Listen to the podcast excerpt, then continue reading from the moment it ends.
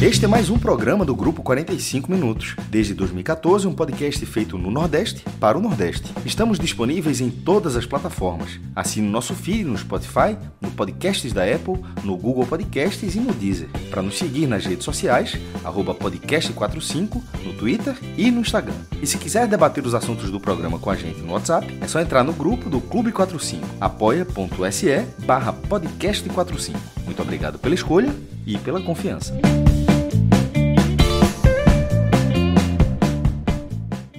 Sejam todos bem-vindos e bem-vindas a mais uma edição desse que é o maior dos clássicos do podcast 45 Minutos, o nosso programa hoje conhecido por todos como Raiz, desde 2014, sendo lançado semanalmente, tá? Um, um programa que abriu todas as portas para o nosso grupo. Eu sou Fred Figueiredo, nesse programa estou ao lado de Cássio Zirpoli, de João de Andrade Neto, né, que esses nós três, junto com o Celso, percorremos todos esses anos gravando a edição do Raiz, Rafael Brasileiro por muito tempo com a gente.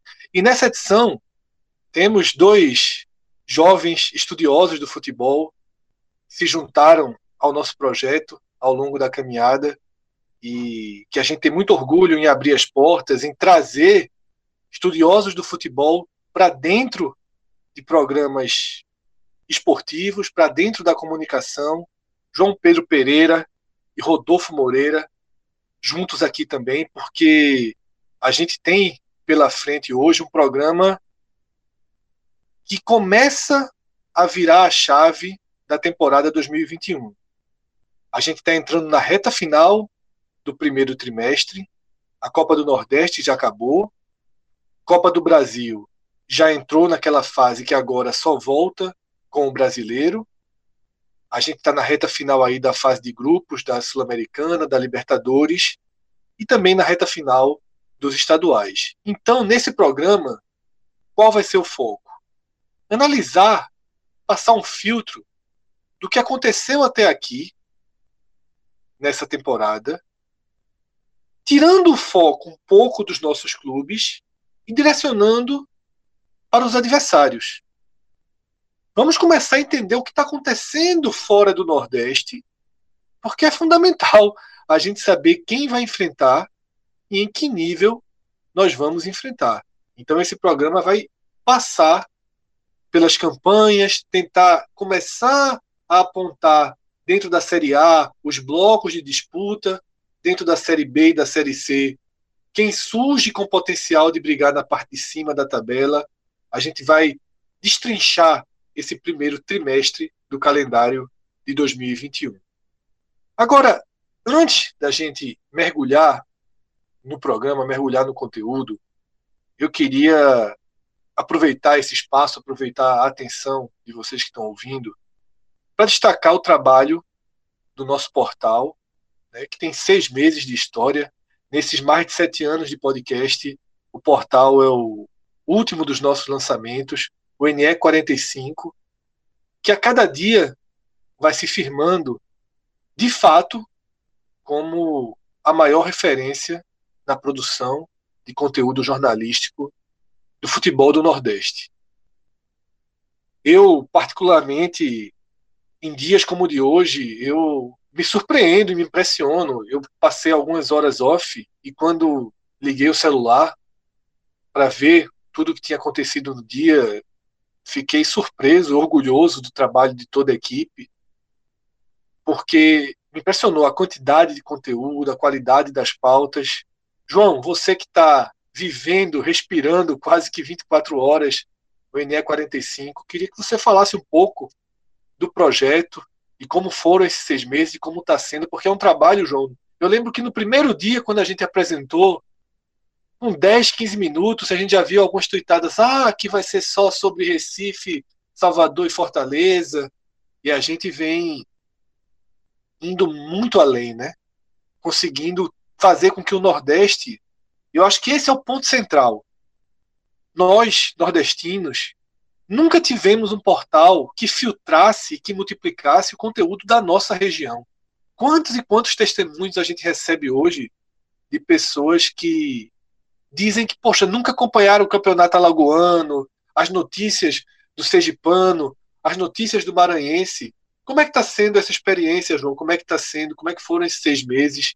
Já que a gente traz esse raiz aí, celebrando também os seis meses do NE 45. Fred, eu vou dar o testemunho, não meu, mas de um entrevistado de uma matéria que está nesse momento no portal, uma matéria exclusiva que eu fiz com o Daniel Paulista, né, que foi demitido na segunda-feira é, do Confiança, né? Ele teve um começo de temporada bem ruim, Confiança, ele Confiança foi eliminado na primeira fase da Copa do Nordeste, na Copa do Brasil e foi eliminado na semifinal do Sergipano para o Sergipe. E a gente fez, e tem a matéria da, da eliminação, da classificação do Sergipe, da eliminação do Confiança, também está no portal.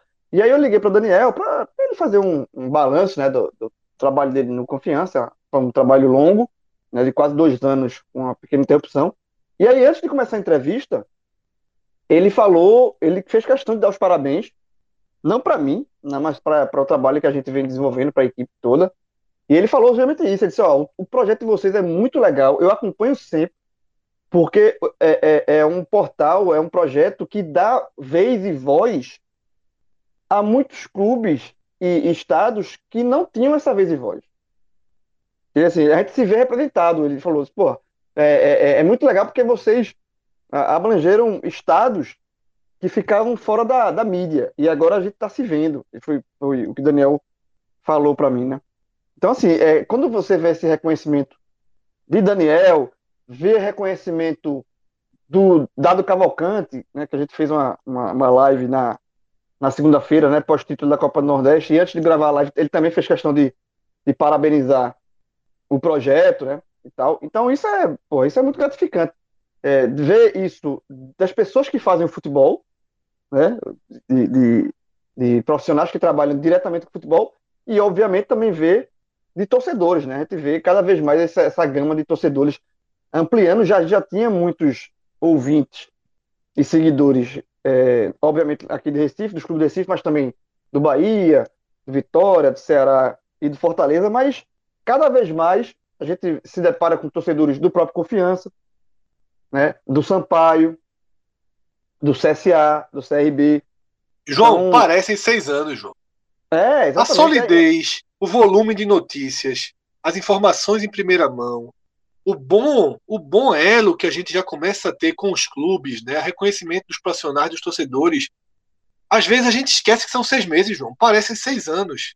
E eu fico imaginando como será é, quando tivermos seis anos, né? Porque eu acho que é um trabalho que, que só tende a crescer. E aqui, João, eu queria também falar Fred, diretamente com. Rapidamente. Oi.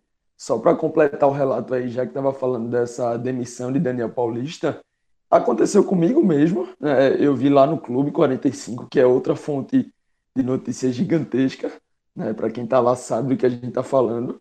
O, eu vi o print do tweet né, do Confiança falando sobre a demissão de Daniel e fiquei achando que poderia ser um fake, ali uma brincadeira.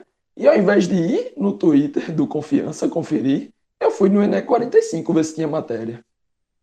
É isso, então. Já, já, já entra no hábito, né? Exatamente, exatamente. Sei que é do Nordeste, velho. Já sei. Hoje a gente já sabe onde encontrar, onde ter fonte boa, fonte confiável, né? Mais do que é, correr o risco de cair um fake no Twitter, uma mensagem ali meio truncada. Né? A gente já vai na certeza. E aí, depois que eu vi no NE, realmente fui lá pro Twitter do Confiança para conferir é, os relatos né, da torcida e tudo mais, ler por completo.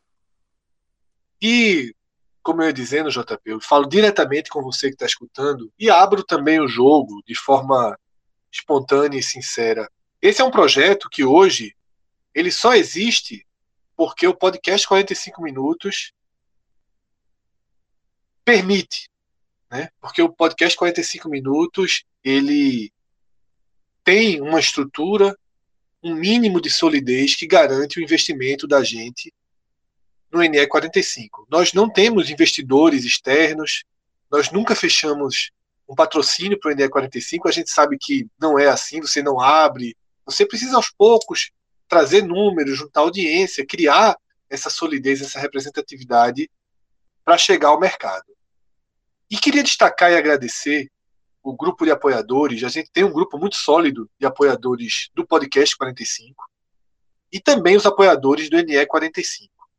Juntos, eles formam os pilares de sustentação desse projeto. Mas, para darmos novos passos, para ampliarmos a equipe, e João quase que diariamente fala comigo, Fred, velho, a turma está no limite, está na raça, a gente vai precisar trazer um estagiário, a gente precisa trazer outro profissional. E é claro que a gente sabe disso. O apoio de você que está ouvindo é muito importante, tá? Muito importante mesmo. Eu sei que você se sente representado pelo nosso trabalho, pelo nosso portal. Se você puder, tá? Entra no apoia.se barra NE45. Veja as possibilidades né, de apoio para o projeto. Né? Você pensa, ah, poxa, vou contribuir com 20 reais, é muito pouco.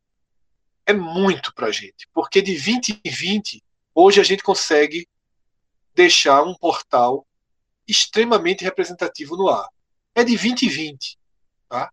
Claro, se você puder contribuir com 100, com 50, com 30, toda a contribuição ela é muito bem recebida. E pode ter certeza, tá? e a gente fala aqui, quem conhece a gente nesses sete anos de trabalho sabe o quanto somos francos em relação a isso. Não tem um centavo de lucro, não há, é, nesse momento, nenhuma intenção de ter um centavo de lucro. Pelo contrário, nesse momento a gente investe, a gente coloca dinheiro e cada centavo, cada real que entrar é para deixar a equipe mais robusta, para deixar o projeto mais forte. E repito, agradeço muito aos que já lá estão, porque nos permitiram chegar até aqui, tá? Então vou deixar aqui dois endereços para vocês. apoia.se barra NE45 é o site que você pode apoiar diretamente o nosso projeto. E, claro, ne45.com.br porque sua audiência, sua confiança, seu acesso também é muito importante para a gente, tá? Esses dois endereços, guarde aí com você. E eu sei que o seu abraço ele é forte e vai nos permitir ir além nessa bandeira do Nordeste, nesse projeto que de verdade é do Nordeste para o Nordeste. Fred, só complementando aí essa, essa questão do, do Nordeste, da abrangência, lembrado de uma, um fato que aconteceu no final de semana, agora, né, depois que o Bahia foi campeão da Copa do Nordeste, o presidente Guilherme Balintani, ele deu uma tuitada né, no perfil dele oficial reclamando da cobertura que o UOL, né, o maior portal do Brasil de notícias, é, ele deu para o título do Bahia. Né? Ele chamou, teve outras chamadas é, no, no, no UOL de maior, maior relevância no site, né? de outros estaduais, Campeonato Paulista, Campeonato Carioca, enfim. E o Belintani reclamou disso, ó, ó, que, que, porque o, o, é o universo, universo online, né? É, ele chamou de umbigo online, dizendo que não tem cobertura e tal. E aí, é, eu fui lá e disse, ó, dá uma dica aqui, aí marquei, né? Fiz, vendi o peixe. Mas outros torcedores também, de forma espontânea, também começaram a marcar o presidente é, é, Guilherme Bellintani. É, e, e, lembrando do, do N45, dizendo, ó, vamos valorizar o que é nosso, vamos valorizar quem fala da gente e tal. E aí isso já veio de forma espontânea também, né? É, eu, depois que eu coloquei, outros torcedores também vieram na mesma onda e aproveitaram para indicar aqui o presente. Então, presidente, fica a dica aí, quiser ficar informado sobre Bahia, tanto do Bahia quanto qualquer outro clube é, do Nordeste, vai lá no NE45 que lá você, lá você encontra. Os outros eu não garanto, não. Em volume e qualidade, João, isso é o que é importante, tá? Então, recado dado, agradecimentos feitos, pedidos feitos, a gente inicia agora essa essa virada de chave, né? Esse monitoramento que a gente começa a fazer de como está se desenhando as prévias da Série A, da Série B e da Série C. Começando pela primeira divisão, o primeiro ponto que a gente sempre faz quando grava o audioguia é meio que separar o bloco da outra realidade, né, de clubes que, até pelo tamanho do investimento, pela diferença de investimento, não competem diretamente com os nossos representantes. E detalhe, nossos representantes não formam um bloco. Eles têm suas diferenças e a gente vai abordar isso. Mas existe um grupo que parece sempre distante. Eu separei. Esse grupo costuma ter oito clubes, nove clubes, sete, tem uma variação. Eu separei seis nomes que me parecem inquestionáveis: Flamengo, Palmeiras, São Paulo, Inter, Grêmio e Atlético Mineiro. Eu acredito que não há discussão que esses seis estão num degrau acima.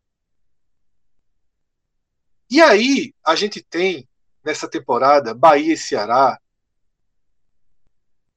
com trabalhos sólidos, com elencos interessantes, qualificados. São clubes que parecem ter dado, que dão sinais de que estão dando um passo além em relação a 2020. O Ceará, principalmente, né, deu uma qualificada muito grande no elenco. O desempenho já veio né, de forma até imediata. O Bahia, nesses últimos momentos, com novos jogadores foram chegando, como Conte, como Luiz Otávio, Tassiano. O encaixe foi também acontecendo. E a gente tem esses clubes com a perspectiva de um campeonato brigando pelas posições da primeira página. E a primeira pergunta que eu faço, tá, é, é em relação ao Fluminense, que faz uma boa temporada, tem, tem feito uma, uma Libertadores bem interessante, está na final do Carioca, está fazendo sua parte. Ao Atlético Paranaense, ao Corinthians, ao Santos e ao Red Bull Bragantino. Tá? São cinco clubes que eu queria ouvir a opinião de vocês. Se a gente situa eles mais próximo, mais próximos de Ceará e Bahia, ou se a gente situa eles mais próximos desse primeiro grupo. JP, queria que você começasse a análise. Tá? Você pode ir separando, não precisa. É, a gente, nesse momento, ainda não é o áudio guia, a gente pode ir posicionando é, sem mergulhar, sem destrinchar. Eu queria, como você enxerga esses cinco clubes que eu citei? Claro que tem diferenças enormes entre eles, mas queria que você fosse mapeando um pouco essas equipes.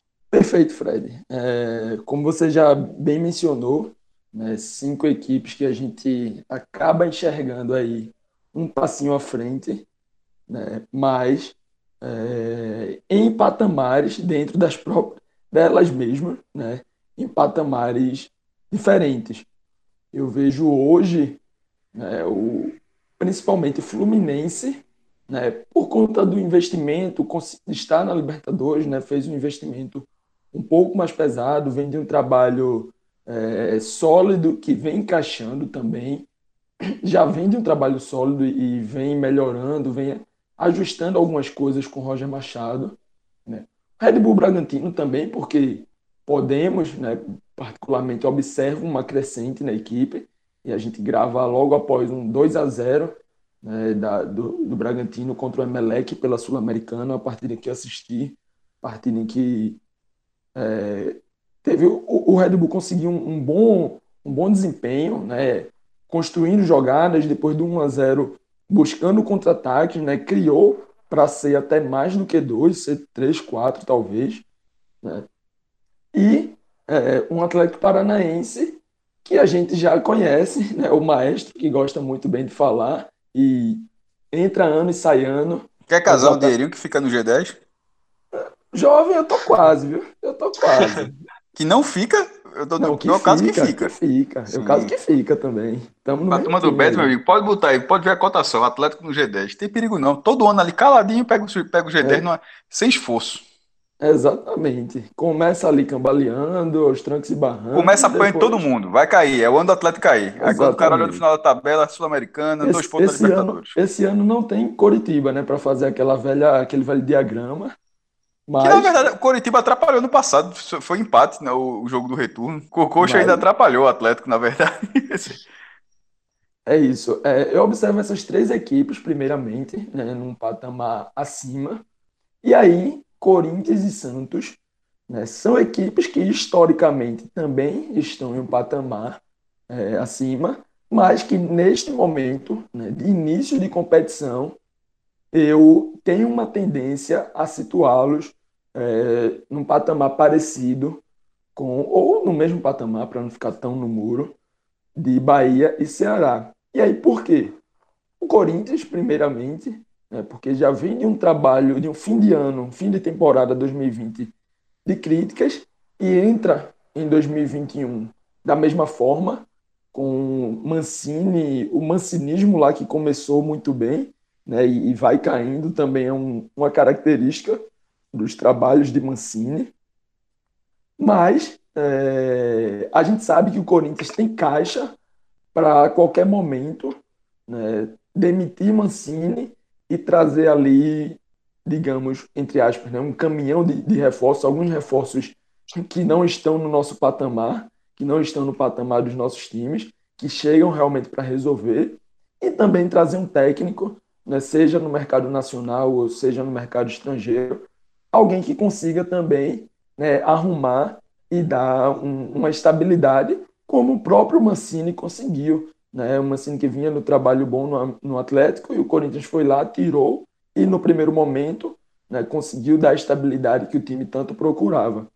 E o Santos, porque passa por um momento de turbulência financeira e ali na política, porque quase sempre estão atrelados, né, que é, até um, algumas semanas o Santos não poderia contratar, né, essa multa caiu aí a partir da venda de Soteudo para o futebol do Canadá, e aí o Santos conseguiu exercer, pagar a multa né, e liberar, mas ainda assim não trouxe os reforços necessários para dizer que vai ser um time estável ali na parte de cima, um time tranquilo. Todo mundo sabe o quão eu sou defensor da utilização da base e o quanto eu admiro esse trabalho no Santos, né, de, de não ter medo de colocar os garotos, mas eu também aqui não vou ser hipócrita, também não vou ser mentiroso ou me abraçar com uma narrativa. Eu sei que em, alguns, em algum momento os garotos, os meninos que estão sendo lançados, por melhores que sejam, Ângelo, Caio Jorge, né, vários deles do Santos, em algum momento eles não vão aguentar sozinho o.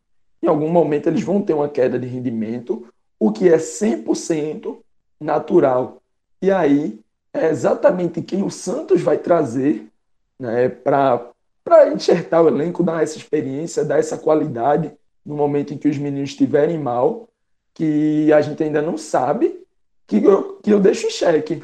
E também né, o trabalho de Diniz, que por mais que tenha feito, um, vou chamar de ótimo, né, teve a farrapada ali na reta final e perdeu o título, um trabalho no São Paulo, mas historicamente, né, em times que não são, que não estão brigando pelo título, em, em times que não são São Paulo, porque na verdade esse trabalho foi único no São Paulo, né, no Fluminense e no Atlético Paranaense, o trabalho de Diniz foram trabalhos de demissão na zona de rebaixamento.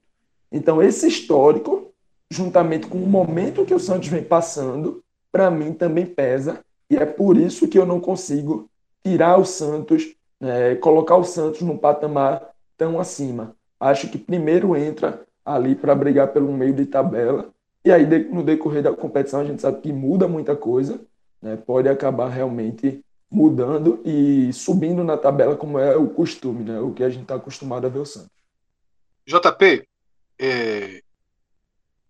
parte desse programa aqui, eu fiz um, um roteiro, fiz um, um, levantamento pela manhã e vim pronto né, para trazer questionamentos bem, bem fortes sobre o Santos. Né? O Santos, nessa temporada, ele tem até aqui sete vitórias. Na verdade, quando eu fiz o levantamento, eram seis vitórias, seis empates, boca. exatamente, e sete derrotas. Sendo, sendo prejudicado. Um é um aproveitamento, Cássio, só um segundo, é um aproveitamento muito pior do que o do esporte, que tem o pior aproveitamento entre os demais. Né? Atlético Paranaense, Santos, mas Atlético Paranaense porque joga o estadual né, com seu clube, com seu elenco alternativo. O aproveitamento de Santos é desastroso, né? Fez um jogo no, no último fim de semana para não cair no Paulistão. Só que aí, entre a produção e, o, e a gravação, teve um Santos 1 Boca 0, né, Cássio? E aí nos faz lembrar que é preciso ter muito cuidado quando a gente marca o Santos. Exatamente. Já foi expulso. É, foi o Santos largou, largou com duas derrotas, é, mas é, já tinha se recuperado na, na rodada passada, tinha goleado The Strongest, aí agora venceu o Santos, vai para dois jogos fora da, da Vila, mas já, já passou o Boca, na, já está em segundo lugar na chave, e o Santos é aquela coisa, meu irmão. Sem a galera, é, a gente fala aqui, pô, é, o Santos, não sei o quê, vice-campeão brasileiro de 2019. O Santos, não sei o quê, vice-campeão da Libertadores, perdendo gol aos, 40, aos 53 do segundo tempo. Então, meu irmão, veja só. E, e, e, sempre perdendo jogador, perdendo com lesão, cheio de problemas, cheio de problemas, cheio de problemas, e simplesmente chega. Eu vou dizer que não vai chegar esse ano, vai chegar, pô. Eu não, eu não, o Santos desse ano não tem nenhuma diferença dos últimos dois anos. A confusão é do mesmo tamanho. É, é, um, é um tijolinho a mais de confusão. E, e mesmo assim, mesmo com, com esse, é, meu amigo, com esse caldeirão que é o Santos, meu irmão, a, a capacidade que esse clube tem de, de disputar é, essas, as principais competições é um absurdo. Pô. Tipo, esse negócio do Paulista assim, é um acidente ali, mesmo assim, na hora do vamos ver se era para não cair, foi lá, ganhou e, e não, foi, não foi rebaixado. Mas passou de fase, beleza. Mas eu, eu não boto nesse ano. Ah, o Santos candidato a cair porque não sei o quê. Mas de jeito nenhum. Não, é, a gente nem tá situando ele como candidato a cair. Tá situando não, ele já, ali. Não, porque não, já, teve isso, já teve isso. Já teve no, isso. Ah, mim, no bloco intermediário, né? No bloco que briga por então, oitava, se, nona. Ou seja, bloco então tá na Libertadores. Esse é meu ponto. Pronto, a gente tá colocando.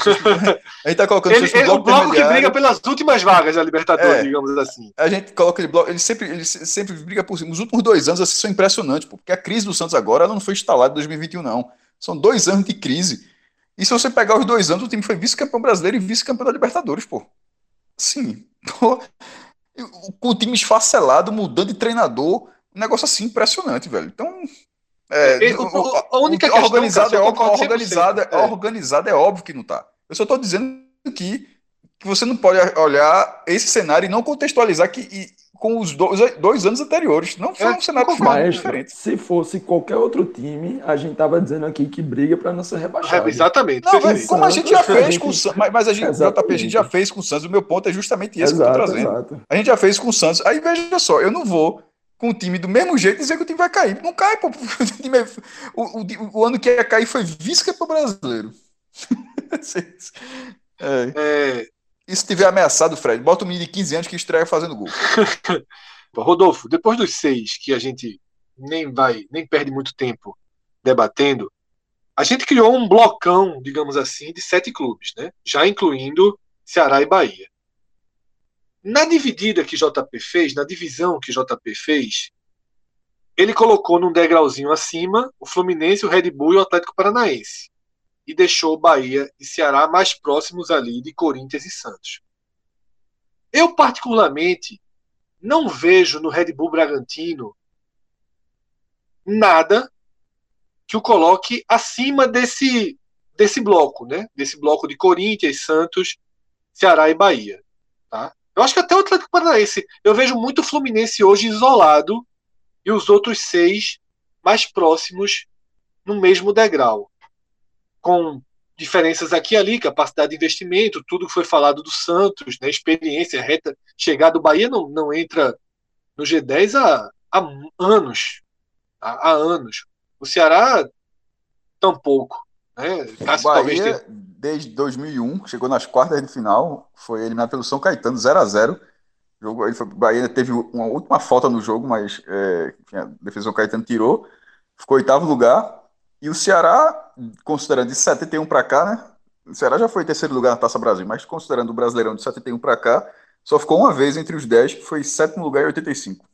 Pronto, então assim, é difícil a gente é, deixar. Isso para lembrar, mesmo... Fred, quando chega na reta final, não, que o, o, quando a gente olha, não, décimo lugar, dá férias aí pro jogador, não sei o que, como se fosse algo menor, aí o cara vai ver na história, tem uma vez em 50 anos. É, assim. Isso é bem relevante. Então, Rodolfo, eu queria tua visão desse bloco, dessas. Porque aqui são pequenas questões né, que acabam sendo colocadas aqui e ali para fazer uma diferenciação. E claro, se você discorda, se você acha que Bahia e Ceará estão mais abaixo, se o Santos ou o Corinthians estão mais abaixo ainda, você tem toda a liberdade também para organizar aí como você enxerga esse, esse bloco. Fala, Fred, Cássio, João, JP, Danilo também, que está é, na, na, mesa de edição, e um, um, abraço em todos os ouvintes. E, Fred, é, é, dessa lista, né, eu, eu não captei bem se foi essa a tua argumentação, mas se sim, né, eu concordo em colocar o Fluminense num patamar de isolamento, porque os confrontos né, em que o Fluminense. Foi isso mesmo, Rodolfo. Então a gente concorda, porque os confrontos, né, eu não posso nem falar a nível de desempenho, porque eu não cheguei a concluir um, um jogo sequer do Fluminense no ano, né, vi pedaços. Mas do, na, na, estatística né, dos jogos do Fluminense, sobretudo na Libertadores, o aproveitamento é pouco superior a 30%. Né, e existem críticas ao desempenho do time de Roger Machado, que é um técnico que vem oscilando né, na, a nível de desempenho, que vem oscilando a nível de extração de capacidade dos atletas. Então, na soma né, das dificuldades que o Fluminense vive, num cenário até parecido com o Santos, de recorrer bastante à base e ter conseguido encontrar nos últimos anos talentos que é, conseguissem agregar imediatamente ao time nas, na, na, agenda é, mais premente, é, eu, eu, vejo um, um, cenário em que o Fluminense é muito refém dessa situação. Né? Se Roger não deliga, ele não está num, num clube que costuma ter paciência com treinadores. Não enxergo hoje no mercado um técnico uh, que seja um nome na ponta da língua para fazer o Fluminense se adequar. Óbvio que existem nomes que muitas vezes fogem alçado, né? O, no ano passado eles conseguiram um resultado com o Odair e uh, o Fluminense acabou se classificando na Libertadores meio que correndo por fora. Mas foi uma, um ponto fora da curva. Então eu não consigo listar o Fluminense nem num patamar próximo a esse bloco de equipes do Sul e Sudeste, e nem no mesmo patamar de Bahia e Ceará, que eu vejo como equipes muito mais coesas, com plantéis mais sólidos e com a capacidade de competição maior. Né? Então começaria fazendo esse destaque, vamos dizer, negativo em cima do Fluminense. Né? Passando rapidamente pelos outros clubes para a gente finalmente caracterizar onde estão Bahia e Ceará.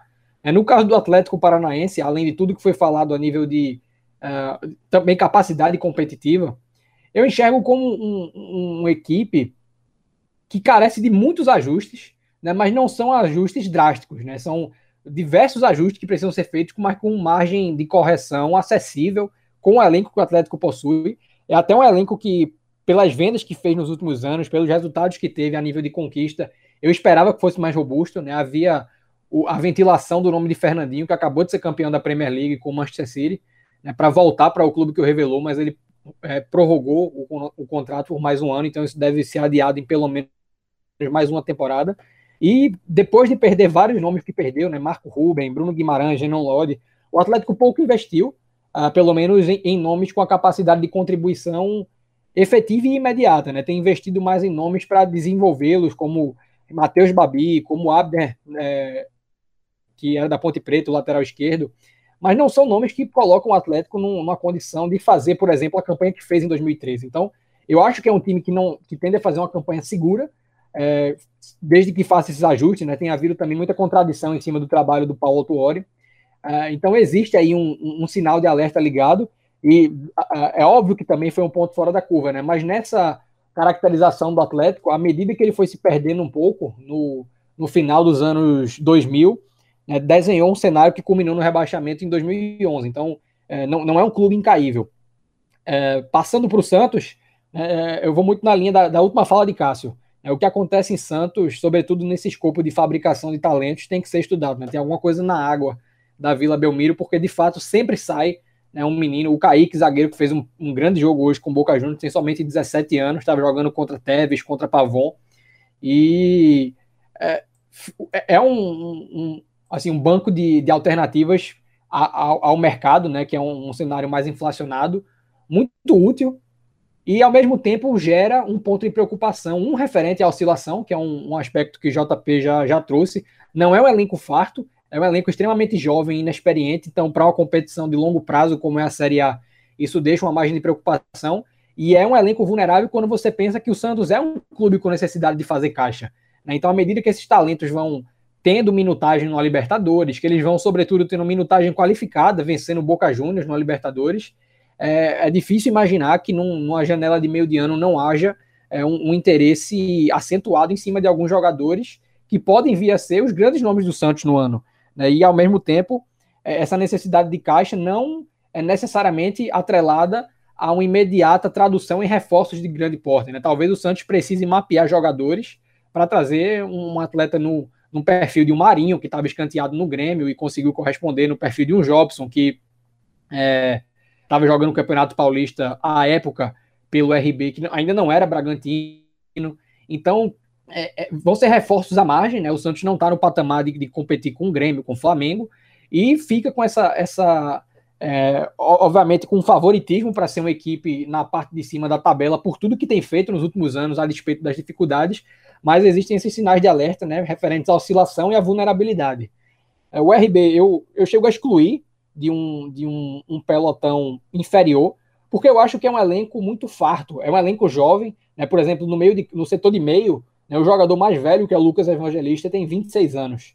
Então, a exceção de algumas peças que são mais compositores de elenco, como Júlio César, né, no, que é o terceiro goleiro atualmente, é, atrás de Cleiton, atrás até de Michael Cleiton e Santa Cruz, salvo engano.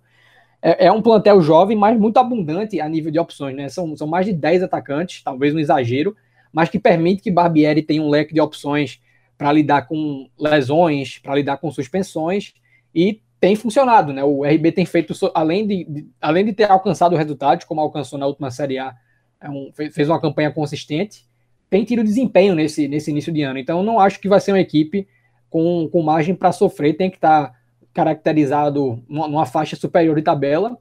E finalizo com o Corinthians, porque eu acho que é um, um, um clube que dá para resumir muito bem. Né? É, um, é uma equipe, né? um plantel com peças suficientes para uma campanha segura.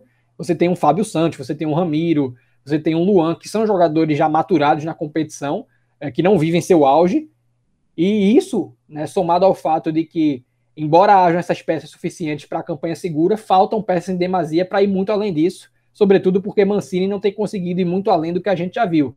Então, o Corinthians, é, para mim, é um clube abaixo, seguramente, de Bahia e Ceará. E aí, colocando no comparativo com outros, né, eu já, já adianto que eu enxergo. A, a, gente viu um título de Copa Nordeste brilhante do Bahia, né, numa reversão histórica para cima do, do até então Carrasco Ceará. Mas eu enxergo um Ceará mais pronto para a temporada, né? Um Ceará mais maduro, um Ceará mais robusto a nível de elenco, mas vejo ambos acima do Corinthians, né? Eu vejo ambos menos vulneráveis e com menos margem para oscilação no campeonato do que o Santos, né? Porque a, a gente tem visto, né? O, o Cássio tocou muito nesse ponto da, da regularidade que o Santos demonstrou, mas né, não dá para você fazer dessa, desse padrão de comportamento um, um fator inevitável.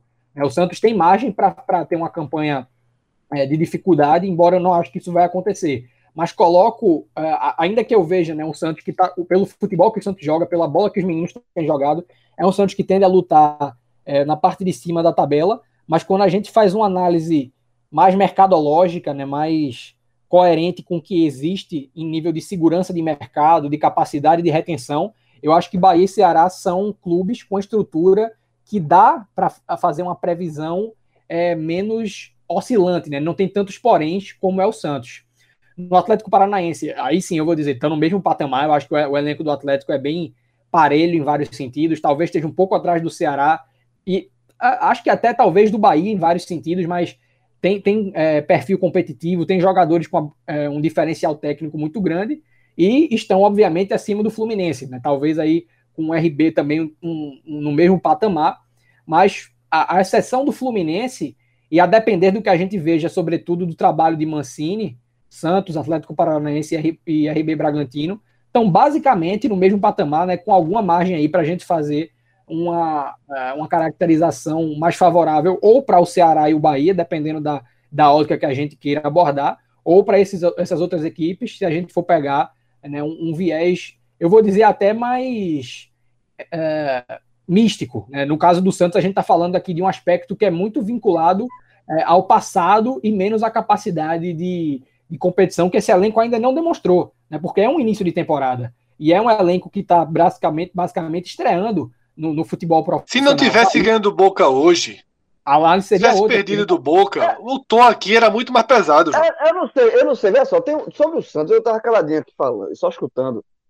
É, primeiro, esse debate aqui é só é, aqui, é, é, os times que vão brigar ali pela. Vamos flertar com a Libertadores, né? Vai pegar ali a. Isso, né? a vaga- Oito, sete, a vaga- sete brigam a- pela é. sétima, oitava e eventualmente É. nona posição, né? É, que vamos flertar ali pelas vagas da pré-Libertadores e, E tal. que a maioria vai acabar herdando as da Sul-Americana, mas eles vão, vão tentar, entram pensando, olhando, Exato, mirando a exato. Libertadores. Exato, é, exatamente. É, o, o recorte é esse.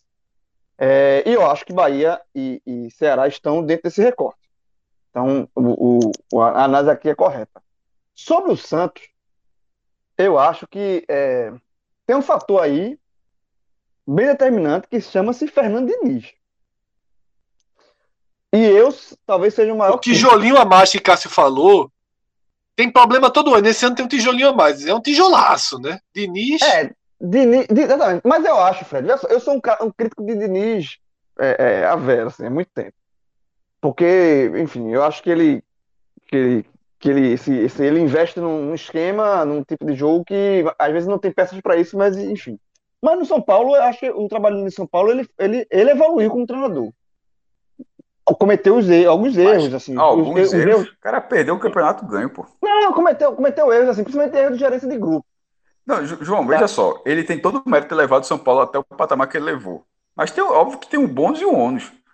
É, Na hora que sim, o patamar pode, que o. São Paulo, o patamar que ele colocou assim, perdeu um título naquela situação, meu amigo, Não, foi. assim, e perdeu, puxado, perdeu, mas assim, eu, mas, mas eu acho que a perda Saiu da tomada, o time saiu da tomada. de- vem muito de gerência de, geren- é, gerenciamento de, de elenco. Porque é óbvio que o, joga- o, o treinador tem que saber a parte tática, então, mas tem que gerir elenco. Tem que gerir elenco. Eu acho que a gestão de elenco dele no São Paulo foi péssima. Chamar durante o jogo jogador de perna, É, pô. Perninha é, que é uma isso- coisa que isso- joga isso- futebol, é. né? Que é. E, e assim, não, e, e não adianta, o jogador não gosta, e- e- ele ficou muito. Aí tenta, ainda se tentou fazer que não, o jogador é, releva e tal. Mas não, ele, mas ele perdeu o elenco ali. E, é, mas eu acho que ele no Santos, ele, caso ele tenha assimilado isso, detalhe, no- no- na estreia do, do ele foi expulso. né? Eu nem, nem sei como é que foi expulso, mas foi expulso. É, Na estreia dele contra o Boca Juniors. O Santos venceu. Mas é, ele, tendo essa gerência de grupo melhor trabalhada e com o elenco que a gente está colocando aqui, que o Santos ele não entra para brigar por título. Ele entra pra, nessa briga que a gente está falando aqui, de, de sétimo, né, brigar por uma vaga Libertadores. Eu acho que Fernando Diniz ele pode, com um elenco jovem, mais talentoso, um elenco de- que tem de onde lapidar, ele pode fazer um bom trabalho no Santos. Tá? Eu acho que eu, eu- eu sou um crítico fer- é, feroz de, de Diniz, mas eu acho que esse, esse casamento aí, aparando algumas arestas, e essa, essa, essa última de São Paulo ficou muito clara, né? E aí com, com o elenco jovem, meu amigo, se você for é, é, é, perder a mão nas críticas, da fo- no tom, aí você desanda. Porque o elenco é jovem. Então eu acho que se ele aparar isso aí, ele, eu acho que ele pode, o Santos pode, pode fazer um, um bom campeonato sem susto assim, de, de rebaixamento, de fato brigar pela, pela, por uma vaga da, da, da Libertadores. Eu acho que é, é talvez o time mais acima aí dos que foram citados, caso esse trabalho de Diniz ele, ele encaixe. E eu concordo que o Corinthians está abaixo. Tá? O Eu pior que- aproveitamento, só reforçando, tá? Lembrando, o pior aproveitamento de toda a Série A até aqui é o do Santos. A gente sabe, É, o esse Santos- aproveitamento é no é. Campeonato Paulista e na Libertadores. É um nível de cair, dificuldade quase- muito quase- maior. é, e quase cai no Paulista. Se livrou do É. rebaixamento na última rodada. Mas assim, é um novo, é um novo trabalho. De, de- de- é, um, é um trabalho que vai começar, enfim. Mas, é, mas eu acho é isso que foi, que foi falado isso aqui também. Aqui. Tudo que foi falado aqui é, tá, tá Esse ok. sete, no final das contas, esse sete com variações, numa visão de JP, na, É. na minha, do- esse sete meio que É, forma um um grupão. Forma um grupão, exatamente. E assim, e o Bragantino, e o Red Bull Bragantino, é, lembrando sempre que é um clube que tem investimento para um objetivo.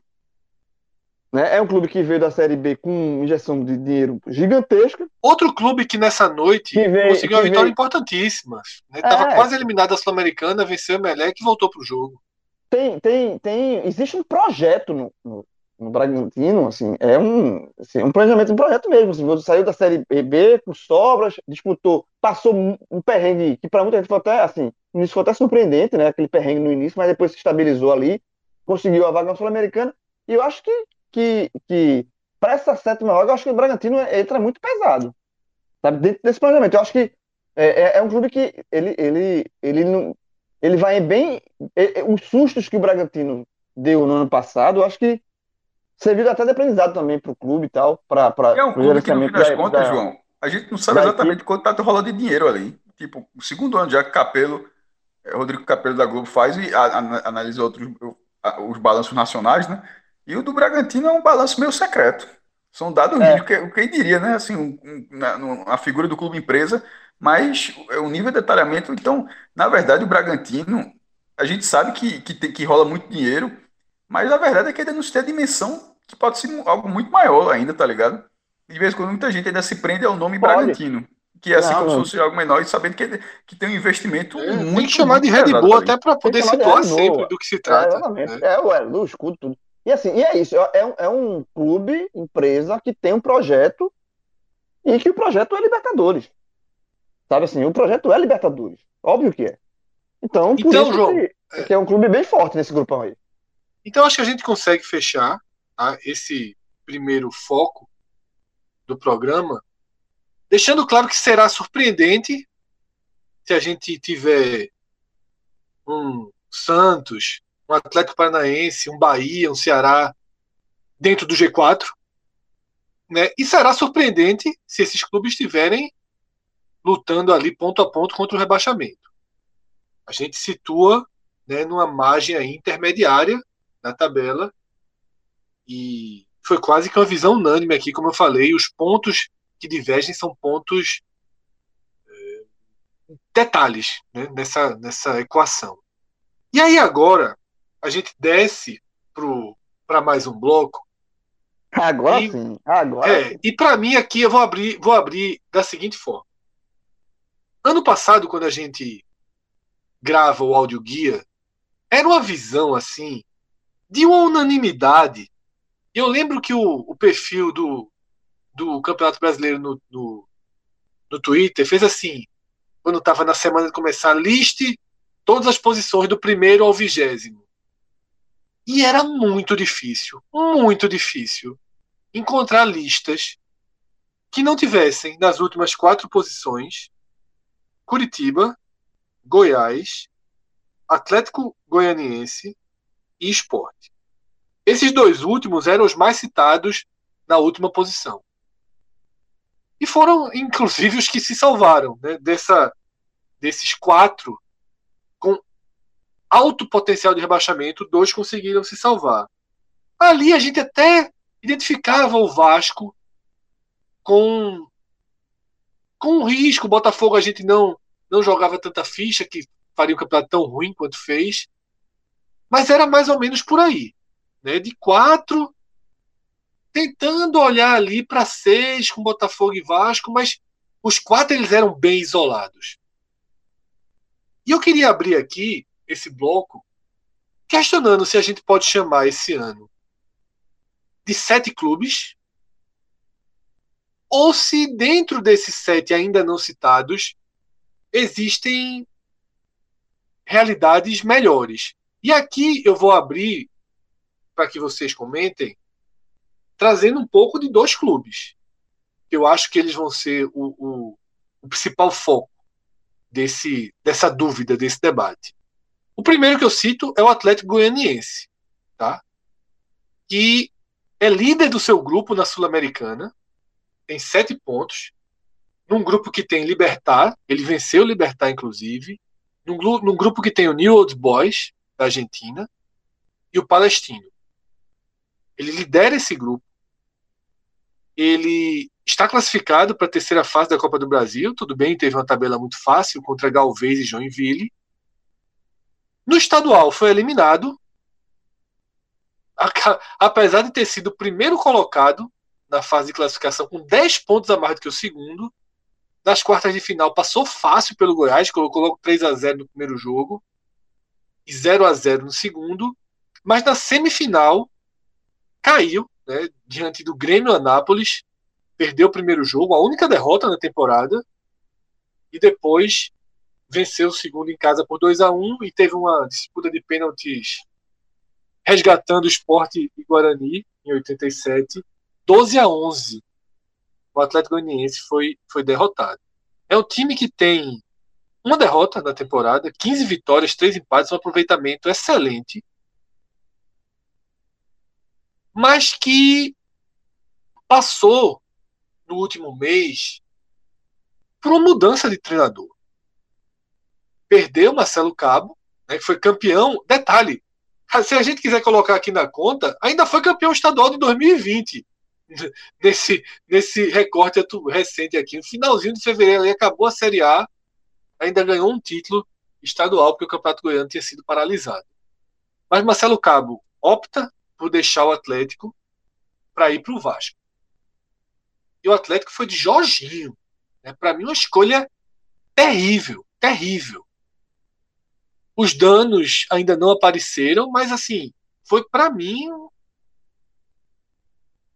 um nome dos piores possíveis para o Atlético escolher.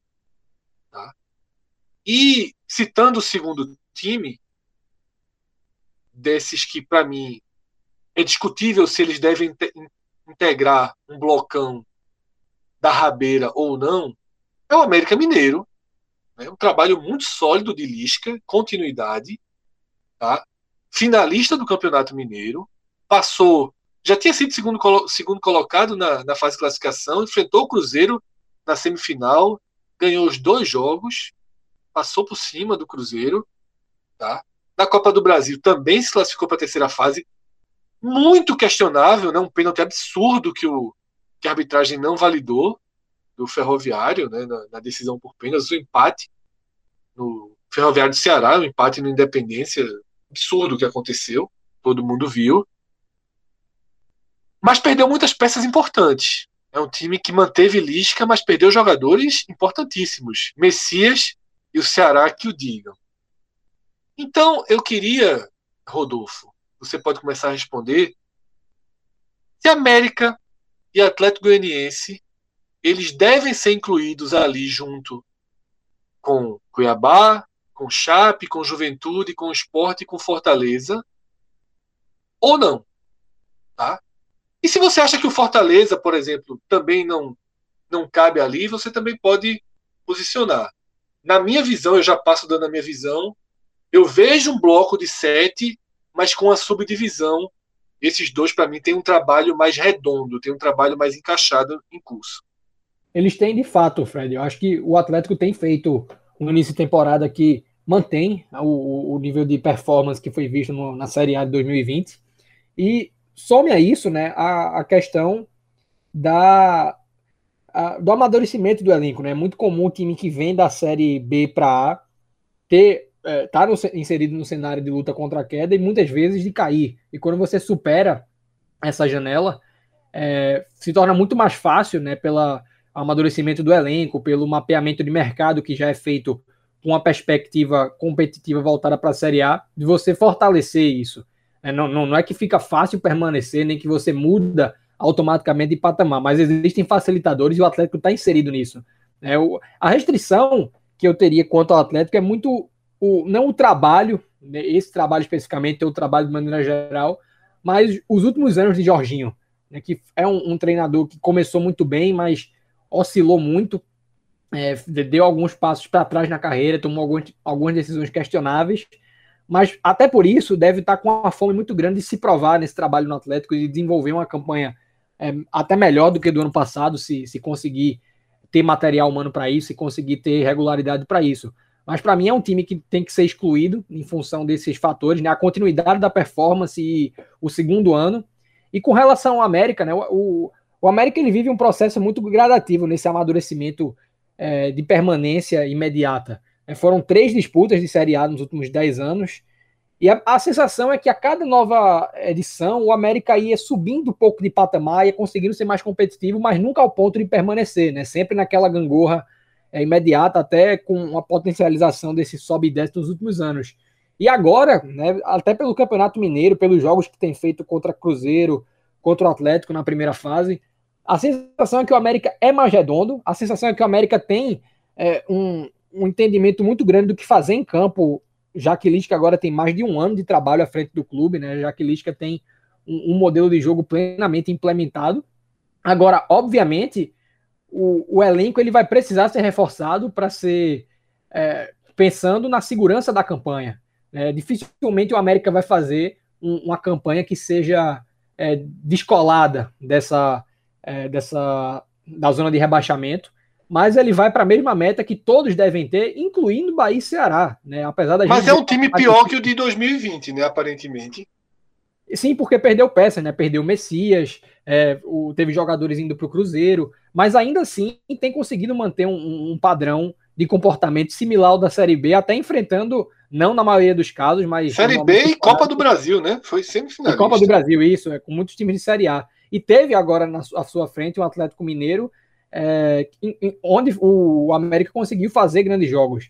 É, mas, assim, a minha e vão, sensação... fazer, vão fazer as finais nos próximos dois finais de semana. E vai, vai ser um, um termômetro interessante, né? Para ver é, essa sequência de partidas. Óbvio que tem um, um, uma questão muito emocional atrelada a isso, tanto da parte de lista, que ainda carece de alguns títulos para fortalecer o currículo, apesar de já estar tá com um patamar muito mais sólido, mas é um, um, uma equipe que sem dúvida vai precisar de reforço e que vai para aquela tese de fazer 45 pontos o quanto antes para pensar em algo a mais. Mas eu acho muito difícil, né? Assim, seria surpreendente para mim se o América de fato conseguisse chegar a 45 pontos com o plantel que tem. Tá? Não, não, não consigo ver ele num, numa campanha que vá muito além disso, ainda que haja uma capacidade exímia no treinador, ainda que haja um futebol muito interessante sendo praticado. E aí, só para complementar o teu último ponto, eu acho que o Fortaleza ele está num limbo né, entre a, a, o teu parênteses, né? Existia o subgrupo. Eu não consigo dizer se o Fortaleza está mais aproximado desses dois, se o Fortaleza está mais próximo das equipes como Juventude, Cuiabá e Esporte, é, porque até a chegada de um treinador que a gente não tem tanto conhecimento a respeito, da minha parte, quase nenhum conhecimento a respeito, né? A, assim, essa dificuldade toda nas saídas do Rogério Ceni, é, tudo isso indica um Fortaleza muito mais próximo desse pelotão, vamos chamar de mais fraco. Mas é uma completa incógnita, ao menos no meu ponto de vista. Não o que o Fortaleza possui, não o que o Fortaleza é, deve fazer no campeonato num, numa questão matemática, mas o que o Fortaleza pode fazer dentro de campo a partir desse momento, né, num campeonato de longo prazo.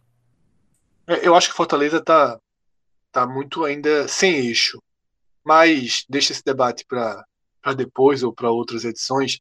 Cássio, são sete, são cinco, tá? E aí eu também faço uma pergunta. Eu não consigo imaginar, pelo menos, sempre vem a surpresa, né? Não tem roteiro seguro, mas ainda que, que a gente separe Atlético Goianiense e América, eu vejo muitas interrogações né, no Atlético, apesar de, de, tudo estar fluindo bem. Jorginho é um enorme. Se Fernando Diniz é um tijolo que pode derrubar uma obra, Jorginho também é. E o próprio Lisca né, tem no seu passado problemas quando fica muito tempo no clube, ainda que tenha feito a temporada inteira e ótima, sem maiores. Eu acho que ele já, eu acho que o Lisca já cruzou essa barreira. É, já cruzou Foi agora, né? Se cruzou, foi agora no Atlético. Porque até no Ceará, então, é, ele teve. No América, Fred. No América, isso, no América. Mas até no Ceará ele teve problemas, né? Então, assim, seria. Ainda está em curso, mas eu também acho que ele cruza essa barreira. Então, Cássio, eu pergunto o seguinte: se você concorda que esses sete, na verdade, são dois e cinco, e se você acha que. Mas. que surpreende se sair desses sete os quatro rebaixados? Eu acho que o América está um degrau à frente. O Atlético Goianiense, eu acho que puxa para o bolo, mas o América não. O América é, fez uma, uma Série B completamente segura, está na final do Campeonato Mineiro, dando vencendo o Cruzeiro nos dois jogos. Assim, vai tentar, vai tentar o título com o Atlético Mineiro, mas já passou com autoridade na semifinal. É um clube muito bem estruturado financeiramente. Aí, tipo, vendeu o Messias, mas já consegue, já consegue repor. E eu discordo na visão de Lisca, porque quando eu digo da barreira, porque o, o Lisca do Ceará, que ele chegou durante o brasileiro e não, saiu não durava um ano, não. É, os problemas davam seis meses, já Não, era, então, é isso que eu falo, mas só para colocar a cronologia, o Lisca do Ceará foi assim, foi um pedaço do brasileiro e que é aquela recuperação imensa e saiu nas quartas de final da Copa do Nordeste quando saiu o Náutico esse Lisca ele já tem uma série bem inteira no América. Então, assim, eu, eu, eu claro que ele Lisca tem esse histórico, mas ao, ao mesmo pelas outras passagens. Mas a passagem que vale, que é essa do América, ele já cruzou essa barreira. Então, na verdade, Lisca está num, num, cenário inédito. Então, a gente não, assim, não pode avaliar uma coisa que nunca aconteceu com ele. Então, nesse momento, eu acho ele estável. Não vejo qualquer indício para que ele não seja estável. O período então, tu coloca meio que 1 e 6. Né? Não, não, só tô, não, só tô dizendo que, que a instabilidade de Lisca, nesse momento, eu acho que ela não se aplica. Sim, Esse é então, é você, pela sua análise, você separa o América, mas não separa tanto o Atlético, né? Não, o Atlético separa. O Atlético bota no bolo, na verdade. Do, do, Mesmo tá com a Sul-Americana muito forte, né? Veja só. Mesmo com a Sul-Americana forte. Se você, não vejo. Pra, é, o, o Atlético Goianiense vai brigar para não ser rebaixado. Assim, mesmo com a Sul-Americana forte. Ou início da Sul-Americana forte. O Campeonato Brasileiro é muito longo. É um, é, é um... Eu concordo até com. Na verdade, eu até acho que o América é nesse bolo também. E as rodadas, as, as dez primeiras rodadas que saíram, se a galera se deu conta ali, o ritmo de jogo é cacete. É jogo dia 20, em junho vai ter jogo dia 20, 24, 27 e dia 1. Vulgo, domingo, quarta, domingo, quarta, domingo, quarta.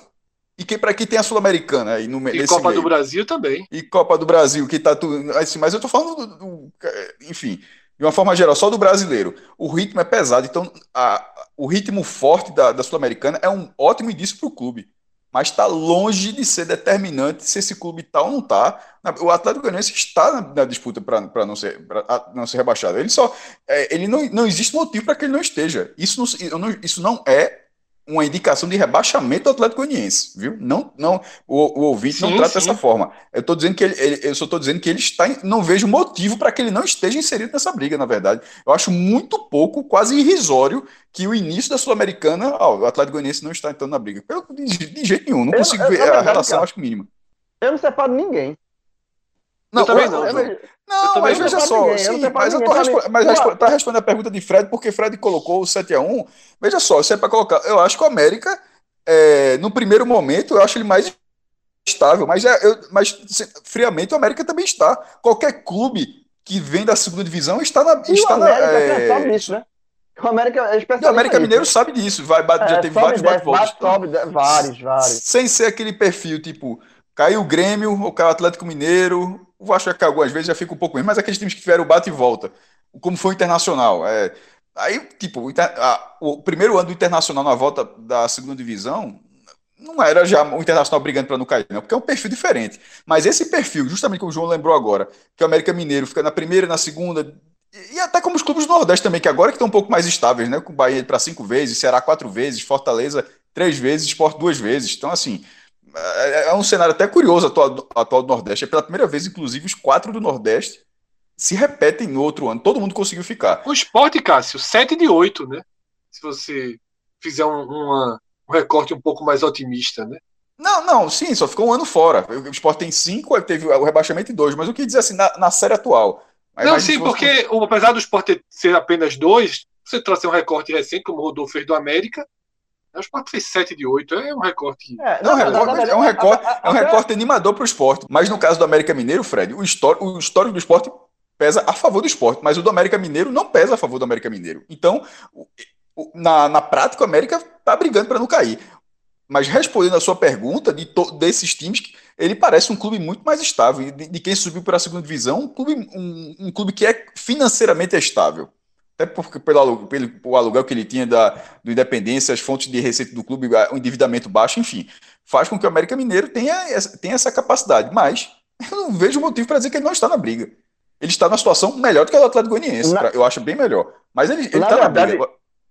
Fala, João. Na verdade, na verdade, Cássio, eu acho que nesse grupo aí, se você for destacar alguém, algum clube, é para baixo é candidato a Minardi. Tem Minardi, João? Tem Minardi? Tem, Como é assim? Candidato a Minardi. Candid, os candidatos a Minardi. Os candidatos assim. Porque esse é o grupo, esse é o grupo que vai brigar contra o rebaixamento. Oh, os sete, América, Atlético Goianiense, Cuiabá, Chape, Chape Chapecoense, Esporte, Juventude, Fortaleza. Esporte Fortaleza.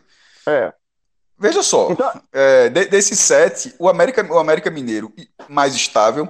Eu vejo o esporte desse ano com mais com uma capacidade bem melhor do que do ano passado. Acho que a gente vai avaliar os nordestinos assim mais, mais para frente, mas falando desse bolo, é, pode, pode, pode até ser rebaixado, porque ano passado ficou, enfim, da, daquele jeito que a gente sabe, o negócio uma campanha maluca. Mas é um, um mesmo com as eliminações desse ano, é, tecnicamente é um time mais capaz do que do ano passado.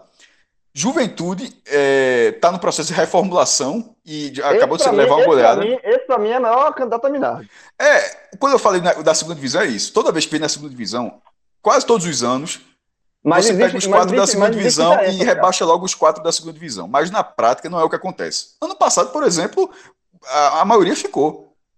só o Coritiba caiu do, do, do, último brasileiro. O Sport ficou, o Bragantino ficou, o Atlético Goianiense ficou mas não é o cenário comum. Mas alguém sempre da segunda, é, alguém, a maioria da segunda divisão costuma cair. E desse ano. É a média tipo, histórica são é metade.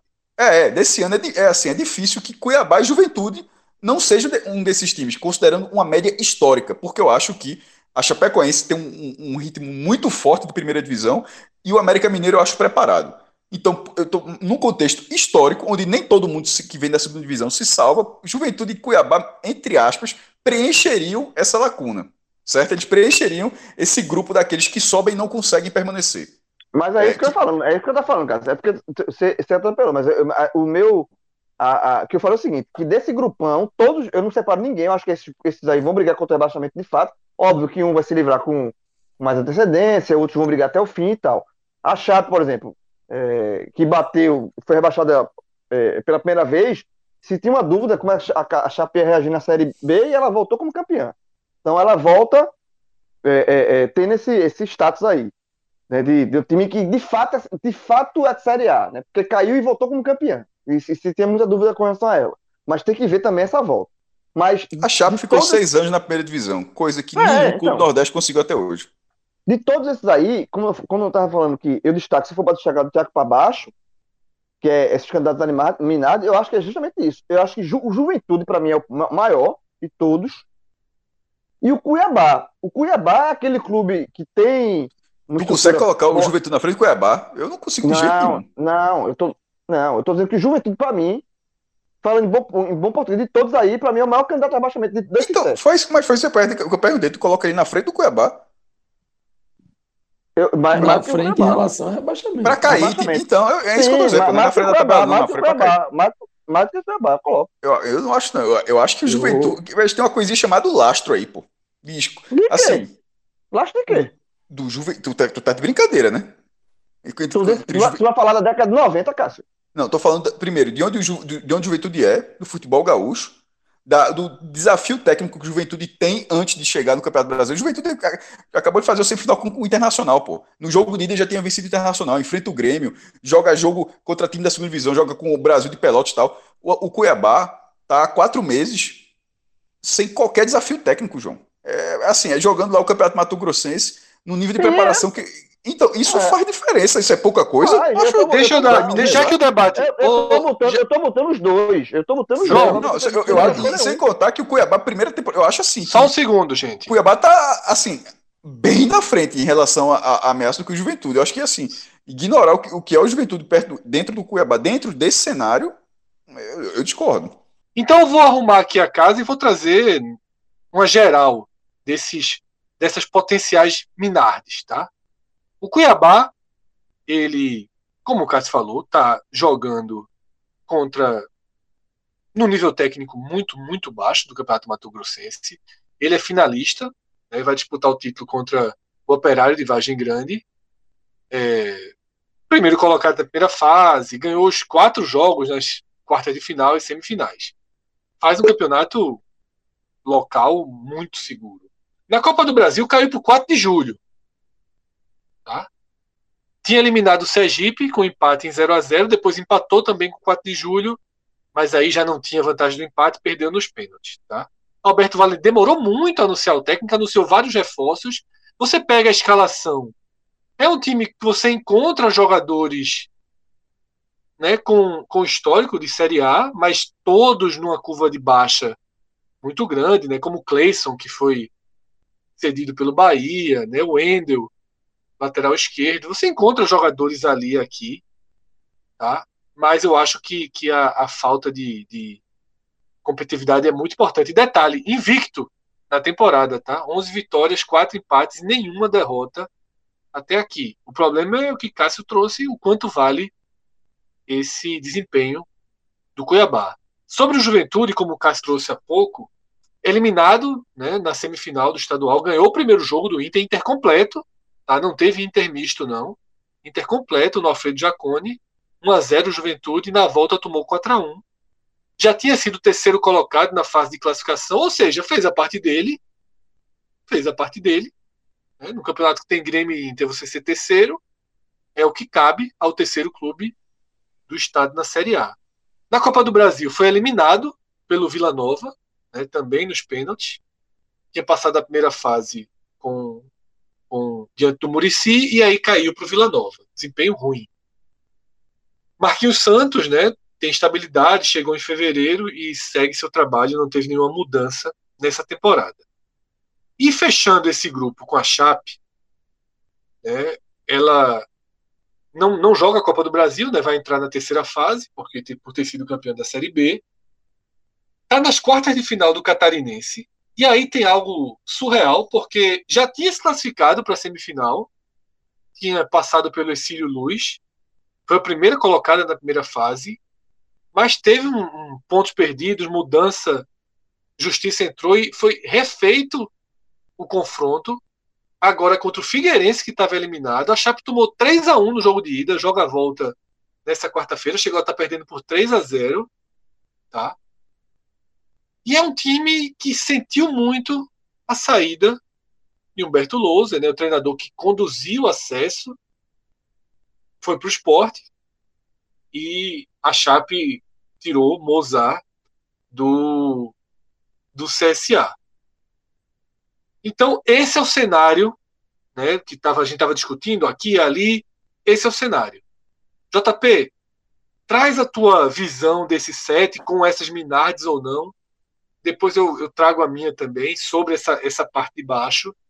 E aí a gente vê se a gente consegue fechar a conta desse, desse último Z7, vamos chamar assim. Fred, esperei até aqui, né, para ser o último, porque até onde eu ia vendo, eu seria exatamente o maior ponto de discordância da ordem de todos. Né? Porque a maioria dividiu em dois blocos, vocês vão. Né, não, não fizeram nem essa divisão. Já eu é, acho que a, a, a, minha análise, acho não, né, a minha análise, ela é dividida em três blocos. E aí, primeiro eu vou dar uma, uma rápida explicação por que esses três. Né? Porque, para mim, o maior peso que eu costumo dar nessas avaliações de um campeonato tudo e tudo mais, é com relação ao elenco. Né? Não, não costumo tanto colocar o poder de investimento, é, porque ele ainda não é concreto. Né? Um time pode ter, dentro desses sete, um tem um pouco mais do que o outro, mas é, até que ele seja algo concreto, até que esse poder de investimento vire jogadores e jogadores que na minha avaliação, na nossa avaliação, façam diferença, né? É, até que isso aconteça, leva um tempo. E aí vai acontecer só durante o campeonato rolando. E hoje eu vejo Fortaleza um pezinho, um degrauzinho acima é, dos outros seis. Né? Vejo primeiramente o Fortaleza assim, lógico, a gente vai, vai ter muita coisa a acontecer ainda né, com relação ao trabalho que vai se iniciar do Voivoda. Né? Pode ser um time que vá brigar na primeira página, como também pode ser um time que venha totalmente para dentro do, desses outros seis né, que eu coloco abaixo. Depois do Fortaleza, eu coloco um patamar de três times, e aí dentro, dentro desses três, eu vou com o América, exatamente pelo que já falamos da solidez do trabalho de Lisca, por mais que tenha perdido peças, né, mas é um trabalho sólido, um trabalho que vai tentando se reforçar é, dentro da lógica do que o time já do que, do que o time é, já apresenta em campo, né, desde a Série B. Aí, junto com o América, eu coloco o Atlético Goianiense, é, não desgarro para cima o Atlético, exatamente por conta do peso do Jorginho. Né? Assim como você, Fred, eu sou um cara que sou muito.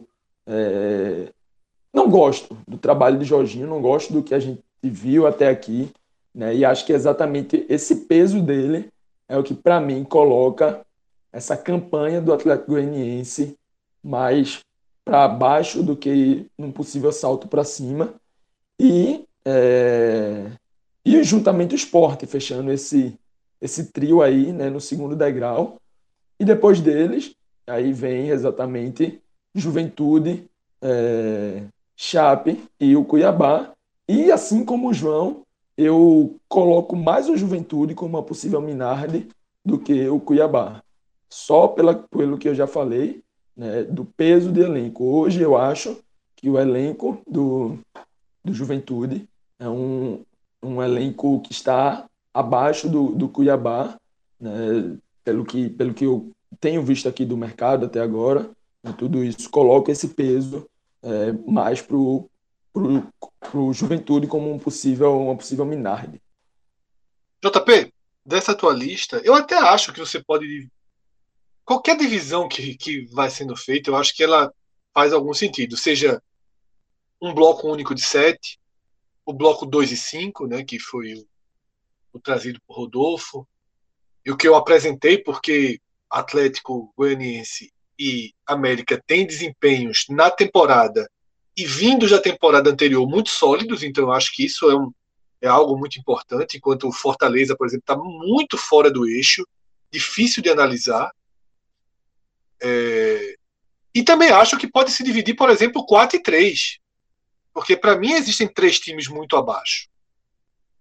E aqui eu trago um ponto que vai na contramão de Cássio e na contramão de João, na contramão de JP, que eu, eu não vejo a Chapecoense em nada melhor do que Juventude e, e Cuiabá. Pelo contrário, eu nesse momento eu acho que a Chapecoense começa, se fosse hoje o brasileiro e ela tem um jogo contra o Figueirense e depois não sei como se vai passar ou não, se vai ter mais calendário, mas para mim é o time mais fraco. É o time hoje se desarrumando ainda para depois tentar se ajustar. Tem uma crise financeira violentíssima, violentíssima, salários atrasados há meses, tá? E eu vejo a Chapecoense como uma candidata fortíssima, fortíssima, fortíssima, fortíssima ao rebaixamento, talvez até mais do que Cuiabá e Juventude. Mas é, eu acho que assim é um bloco com subdivisões, mas eu não consigo deixar de tratar os sete, porque é onde para mim está o limite. Assim, desses sete para cima, seria muita surpresa ver alguém. Não estou dizendo que não pode o Santos brigar ali embaixo, mas ver alguém caindo, terminando a 38 rodada Veja só, assim, não é uma surpresa, é algo que acontece. Veja, é, é acontece. É, Sim, não, a gente grava, não, não grava, grava, mas vem e acontece. Algo, mas o que eu não é algo que acontece. Assim, no sentido de que de vez em quando acontece. É algo recorrente, na verdade. O, o, a quantidade de grandes clubes é muito comum que durante o campeonato, é quase todos os anos, algum, algum dos figurões sai do trilho. É, o, o, Corinthians, no final das contas, faltando quatro rodadas, estava ali ameaçado de ser rebaixado. Aí o Mancini engatou uma série lá, saiu. É, é, é, muito comum. Vasco e Botafogo caíram, assim, só para. Não estou nem colocando no, no pelotão, mas, mas caíram. Nesse ano, na verdade, é porque tem menos, porque tem nem tem Cruzeiro nem Vasco, e botando Botafogo nessa mesma fila se quiser, ou seja, tem, tem menos três dessas, dessas figuras. Mas é muito comum é, que tenha. Então, na verdade, a briga pelo rebaixamento a gente colocou sete clubes, mas veja só, se você fizer as contas, porra, tem, é, o campeonato tem mais gente, porque é, daqueles times clássicos, essa vai ser a menor representatividade da história, porra. Do, do, dos fundadores do, do, do, Clube dos 13, assim. É, o Bahia é fundador do Clube dos 13, mas melhor dizendo, pegando o eixo Rio, São Paulo, Minas e Porto Alegre, para colocar os 12, porque o Bahia, tá, no nosso viés, ele também está observando isso, ou seja, colocar aquele eixo dos 12 times, essa é a primeira vez na história que só tem 9 desse, desses times. Então tem outros 11.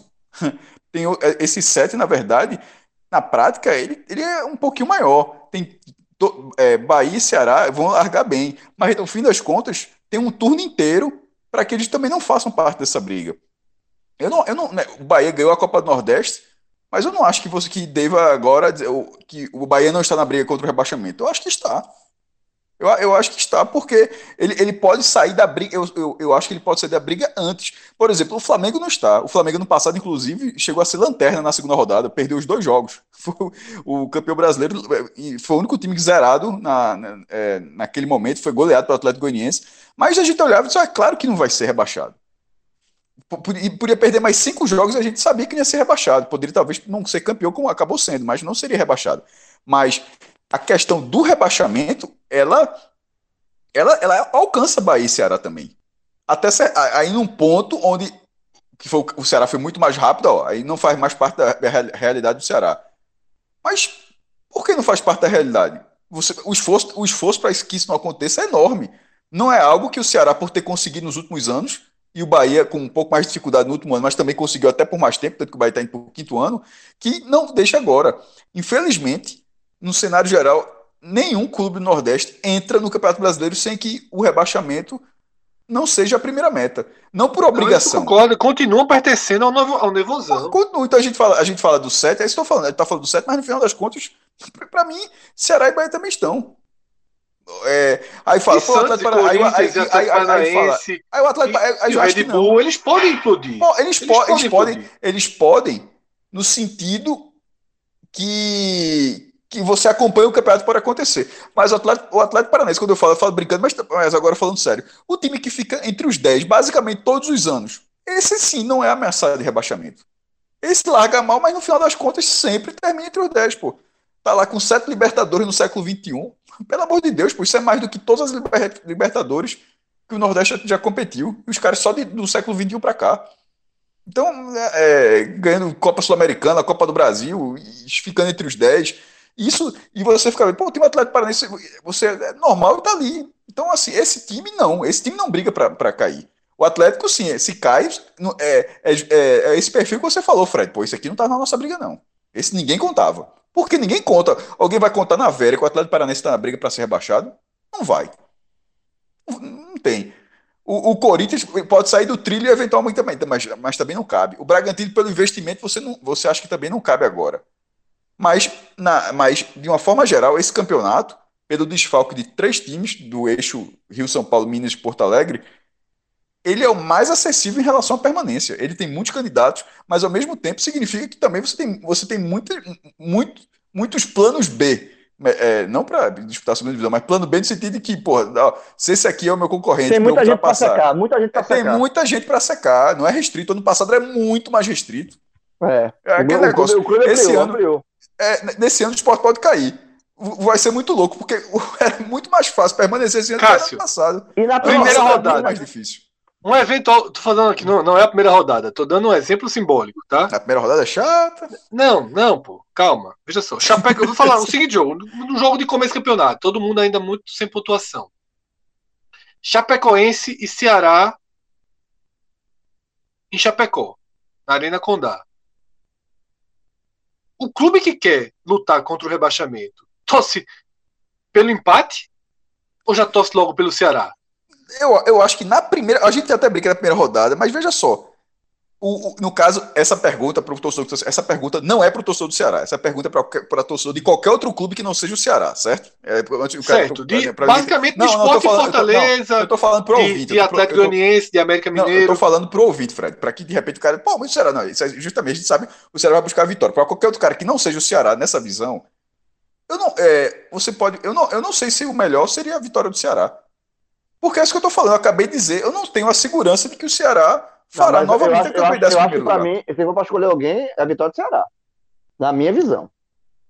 não, mas tem, tem, vale o empate, vale o empate. Ah, não. Se eu tô, aí tô falar por quem? É Você começava com empate. É, ah, não, veja. Eu, pra mim, eu não, quem aqui depois tem, Ceará, todo mundo concorda. Quero saber se. Empate. A muleta do empate, empate, empate sempre tem empate. empate é, é, vai ser empate. É, mas, mas se for para escolher para alguém para vencer, você pode escolher alguém para vencer. Não, porque Flamengo Será? e Chape você não escolhe empate, ou seja, você é Flamengo. Sim, mas assim, mas para escolher para alguém seria Ceará. Eu vou dar um exemplo que vai acontecer, porque você deu um exemplo hipotético. Pronto, tem um jogo aqui que já é decisivo, a primeira rodada já é decisivo, justamente para os dois clubes que a gente estava debatendo agora há pouco. A primeira rodada é Cuiabá e Juventude. Decisivo já. Cuiabá e Juventude o jogo. O jogo é Cuiabá Empate. e Juventude. Empate. Aí, Pronto. aí essa, essa pergunta é muito melhor do que a do Ceará e, e Chapecoense, porque nesse caso você não tem qualquer dúvida de que. Não, mas aí é óbvio, Cássio, não é melhor. Aí não, não tem dilema nenhum. Calma, calma aí, porra, deixa eu terminar uma frase. Feita... Só uma se... frase, uma frase, deixa eu terminar uma frase. Ah. o, empate, o empate nesse. Porque esse jogo, esse jogo sim você olha e fala, esse interessa. Chapecoense e Ceará, cada, até para canalizar a secada, Chapecoense e Ceará, esse jogo, para quem não é Ceará, lembrando sempre, esse jogo deixa acontecer. Porque você não tem como garantir que o Ceará não irá brigar para cair. Agora, Cuiabá e Juventude é meio que é, meio que há essa garantia. Então, nesse você já esse já é- existe sim um resultado. E você, e você concorda comigo que já é decisivo para os dois? Não. Não. Se aplicar não, a duas mil pessoas clássico, a pergunta, se pegar dois mil, eu, dois mil torcedores três do Bahia, na última rodada.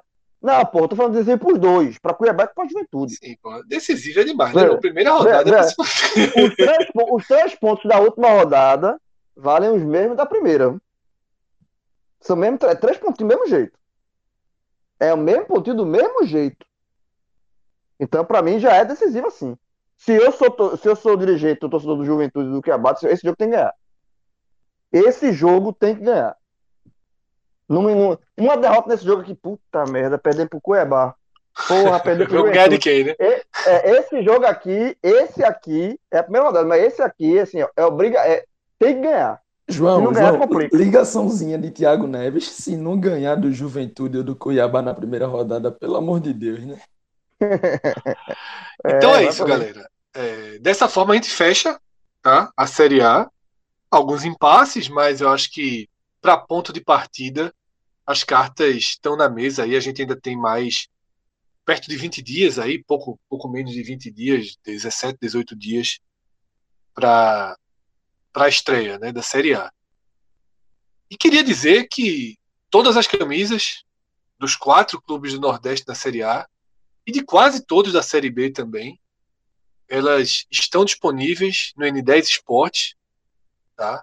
um site que abraçou, junto com o podcast 45 Minutos, a bandeira do futebol nordestino, fez um investimento, procurou os fabricantes do, dos materiais dos clubes, vários deles, inclusive, são marcas próprias, investiu na compra, né, fez aquela compra antecipada. Então, você entra no N10, você encontra vários modelos do Bahia, do Ceará, do Fortaleza, do Esporte, do Náutico, do CRB, do CSA, do Santa Cruz.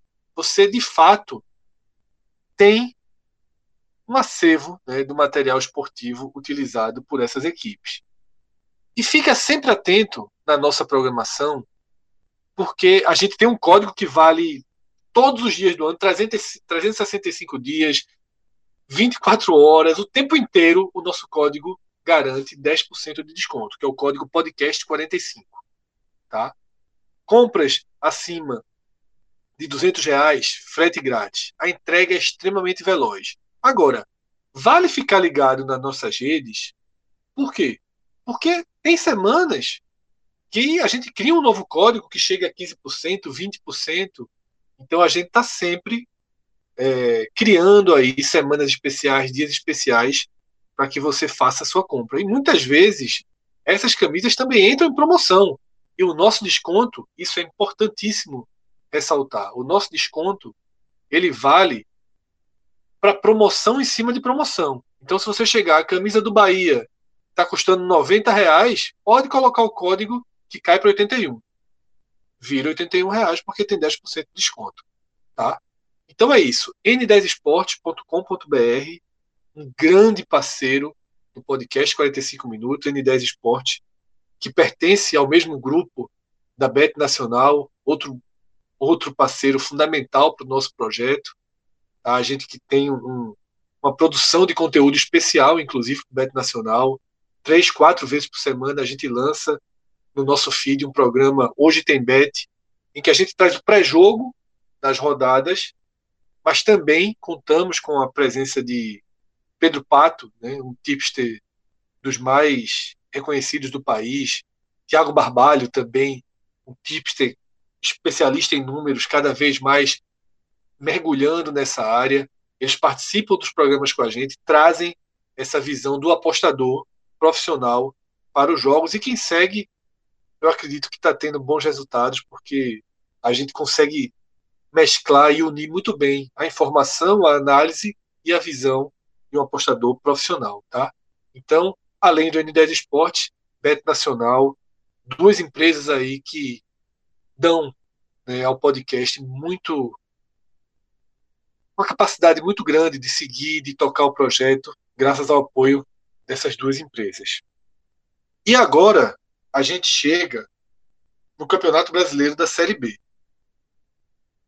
E aqui é, não há como separar por blocos. Eu acho que quando a gente separa por blocos a Série A, é diante de uma impossibilidade que a gente de título. Ninguém acha que um clube do Nordeste vai ser campeão, ou mesmo brigar pelo G4.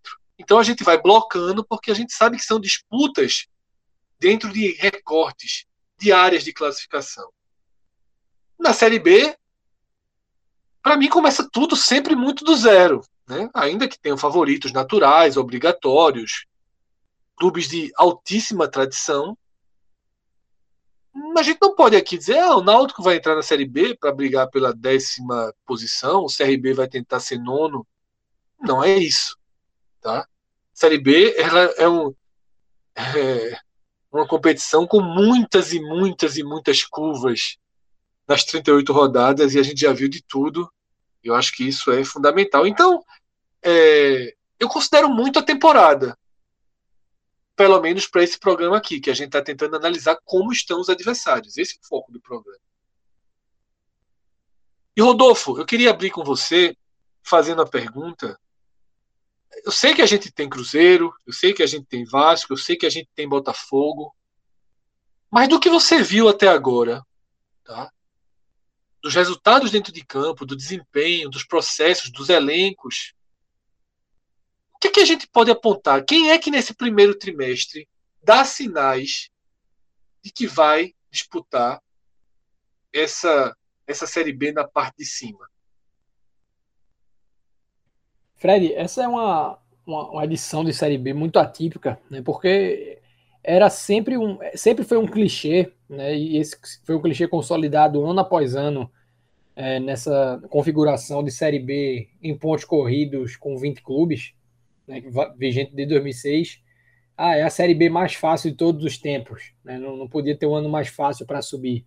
E é justamente o contrário do que a gente vai vendo nesse ano, com equipes muito tradicionais, né, que comumente brigam por acessos. Coritiba, duas vezes campeão, Goiás, é um time também com histórico bem considerável, Náutico, Vitória, obviamente Cruzeiro, Vasco e Botafogo, e equipes né, como Brusque, equipes como Operária de Ponta Grossa, que é, vem fazendo boas campanhas, o Sampaio Correia, que historicamente é um time que dá trabalho na competição, sempre revela muitos jogadores. Então é uma competição em que existem muitos times, pelo menos, tá? Pelo menos com margem de candidatura é, pelo tradicionalismo para o acesso. O que, baseado em desempenho, né? Eu acho que muito mais na Série B do que na Série A do Campeonato Brasileiro, existe um certo gap né, com relação ao desempenho, porque na Série A do Campeonato Brasileiro existem muitas competições que são tecnicamente balizadoras. Né? A gente estava falando agora há pouco de um Santos que enfrentou o Boca Juniors na Libertadores. Então é muito diferente da gente dizer que o Brusque pode ser um candidato ao acesso por ser vice-líder do Campeonato Catarinense ou pelo Operário de Ponta Grossa está fazendo a melhor campanha no Paranaense é, justamente porque são campeonatos estaduais em que no Paranaense o Atlético não utiliza sua força máxima, em que no Catarinense existe uma crise técnica acentuada entre os clubes. Né? O Criciúma foi rebaixado para a segunda divisão catarinense. Então a gente não tem um balizador técnico muito forte. E além disso, né, mesmo os times que têm uma performance ruim no estadual, como é por exemplo o caso do Brasil de Pelotas, que vai muito mal, mas ele também foi muito mal nos últimos dois anos do Campeonato Gaúcho e ainda assim conseguiu fazer uma campanha de meio de tabela em que nunca houve uma ameaça de rebaixamento. Então fica muito mais complicado a gente tecer uma análise dentro disso que eu trouxe e também pelo fato de que historicamente na Série B se contrata bem mais do que na Série A, né? Os times são muito mais suscetíveis a reformas, tanto porque, como eu já pontuei, eles buscam mais, né, contratar por contratar, vamos dizer assim, e também porque eles precisam contratar em um determinado momento da competição, porque a Série A vem captar seus destaques, né? É, alguns anos atrás o, o, CRB perdeu o Felipe Ferreira para o Vasco. É, sempre existe essa, é, esse olhar com carinho de um clube no porte do Juventude, de um porte do Cuiabá, até mesmo do esporte, de um Fortaleza, né, que no ano passado tirou o João Paulo da Ponte Preta. Então existe essa margem de desfalque. Né? Feita essa consideração e partindo efetivamente para a tua resposta, o que é que a gente poderia classificar com base em toda a soma de fatores para um pelotão de acesso consolidado? Né? Eu, eu, vou é, reforçar aqui os fatores que eu estou considerando. Futebol jogado, e aí eu não vou poder distribuir isso de maneira homogênea, porque eu não consegui assistir vários times que estão na Série B nesse início de temporada. Né? Capacidade de elenco, ou de pelo menos time titular, é, e o histórico dos times na competição, né? ou pelo menos o histórico de seus profissionais, de seus jogadores, de seus treinadores. Eu acho que o Operário de Ponta Grossa ele vem como um outsider, é um time que já está acostumado à Série B, vai para a terceira edição, joga um futebol muito bom desde o segundo turno da Série B do ano passado, lidera o Paranaense, tem um elenco é, interessante para a competição. Não é o principal candidato ao acesso, mas ele vem de fora para acompanhar outras equipes mais tradicionais é, nesse, nesse pelotão. Eu vejo um Vasco pronto para a Série B, tendo um Marcelo Cabo que é, é um, um, especialista né, na, na, na, Série B de pontos corridos, foi campeão com o Atlético Goianiense, subiu o CSA, já disputou em diversas outras ocasiões por equipes de todas as partes do país. Então é um clube que é, merece estar é, associado a, a esse pelotão. E entre as equipes do Nordeste, né, vale a pena incluir Náutico, porque tem feito um início de temporada interessante, tem um time de titular com alguns nomes é, que possuem uma capacidade técnica acima da média para a Série B, mas que deixa a desejar no elenco é, numa visão mais macro, né? Tem um time titular, é, ainda assim é um time titular com algumas carências, mas um, um, bom time titular, mas não existem peças de reposição à altura para a gente colocá-lo é, como um, um, um, time absoluto, mas tende a ser uma equipe é, que, que vai pelo menos aspirar a essa, a, a, a essa ascendência. É, o CRB e o CSA são equipes até mais prontas do que o próprio Náutico, ao meu ver. O CSA tem é, mudado a sua filosofia de trabalho, tem deixado de contratar excessivamente, tem deixado de é, ir nos medalhões, que foi uma marca aí dos últimos quatro, cinco anos. Tanto é que tem recuperado jogadores, né? Della Torre é um jogador que não é novo no mercado. Della Torre jogou no Internacional 10 anos atrás, Della Torre jogou a última Série B pelo Brasil de Pelotas, mas tanto ele quanto o Bruno Mota né, marcaram gol nessa noite que a gente está aqui debatendo pelo, no, na semifinal do Alagoano. Bruno Mota que teve no Náutico, que é um jogador que surgiu com a uma, um, como um atleta muito promissor. E o CSA tem apostado nesse tipo de recuperação e tem tido resultado, tem tido uma, uma contribuição desses atletas em campo. Fez uma Série B muito boa no passado, perdeu peças, é verdade, perdeu o Mozart recentemente.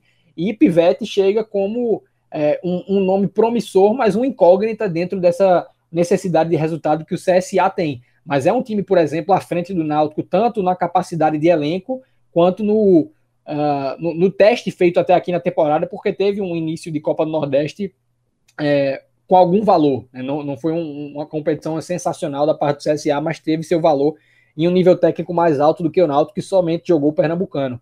E o CRB, né, para a gente fechar os alagoanos, tem um elenco farto, sem dúvidas, tem muitas peças interessantes que caberiam no Náutico, que caberiam no Vitória, que a gente ainda vai falar.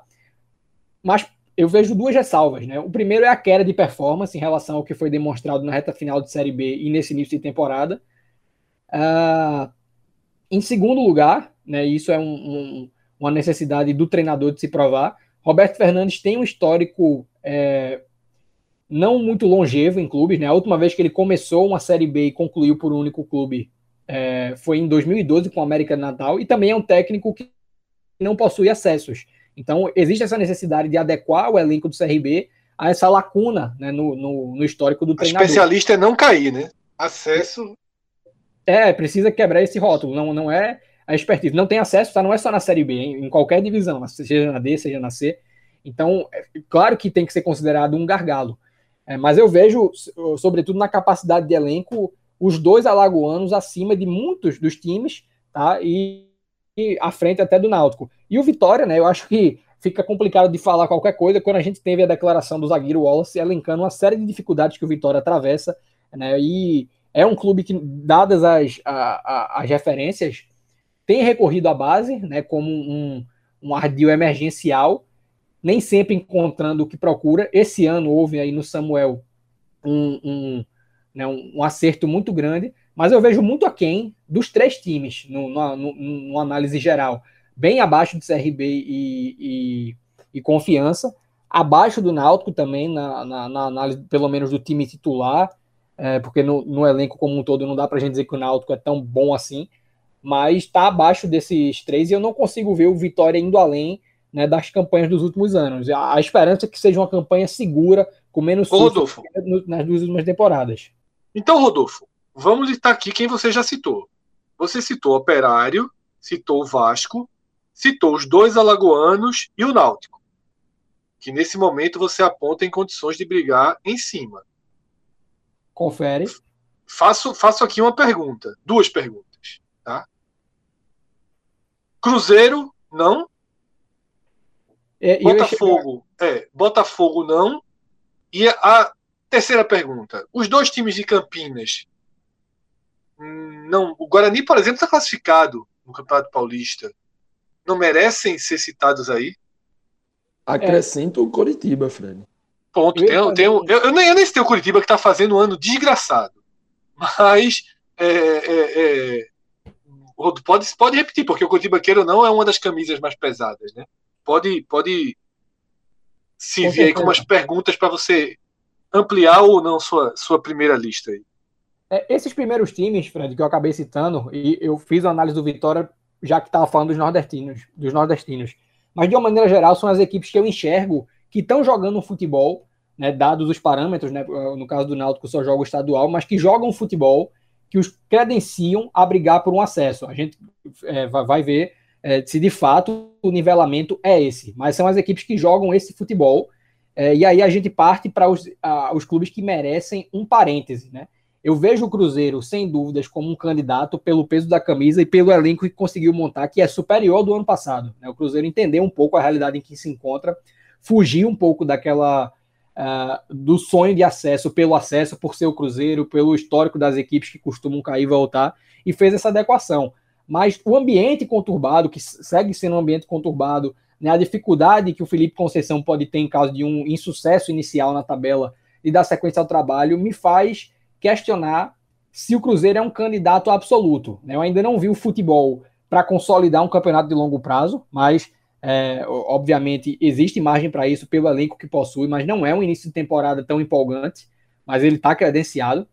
Né? O Coritiba vai no mesmo né, no mesmo hall, é um, um, elenco farto, um elenco até montado pensando na Série B de maneira estelar, né? nomes como Léo Gamalho, jogadores que chegaram por serem veteranos na Série B, mas que não conseguiram dar liga nesse início de ano. Então não e consigo. assim, tá? É, Léo Gamalho tem ah, um é... quê de, de, de, análise distante, né? Porque assim, a gente conhece Léo Gamalho, faz os gols, anima, mas também é, não eu... trabalha com, né, com acesso, né?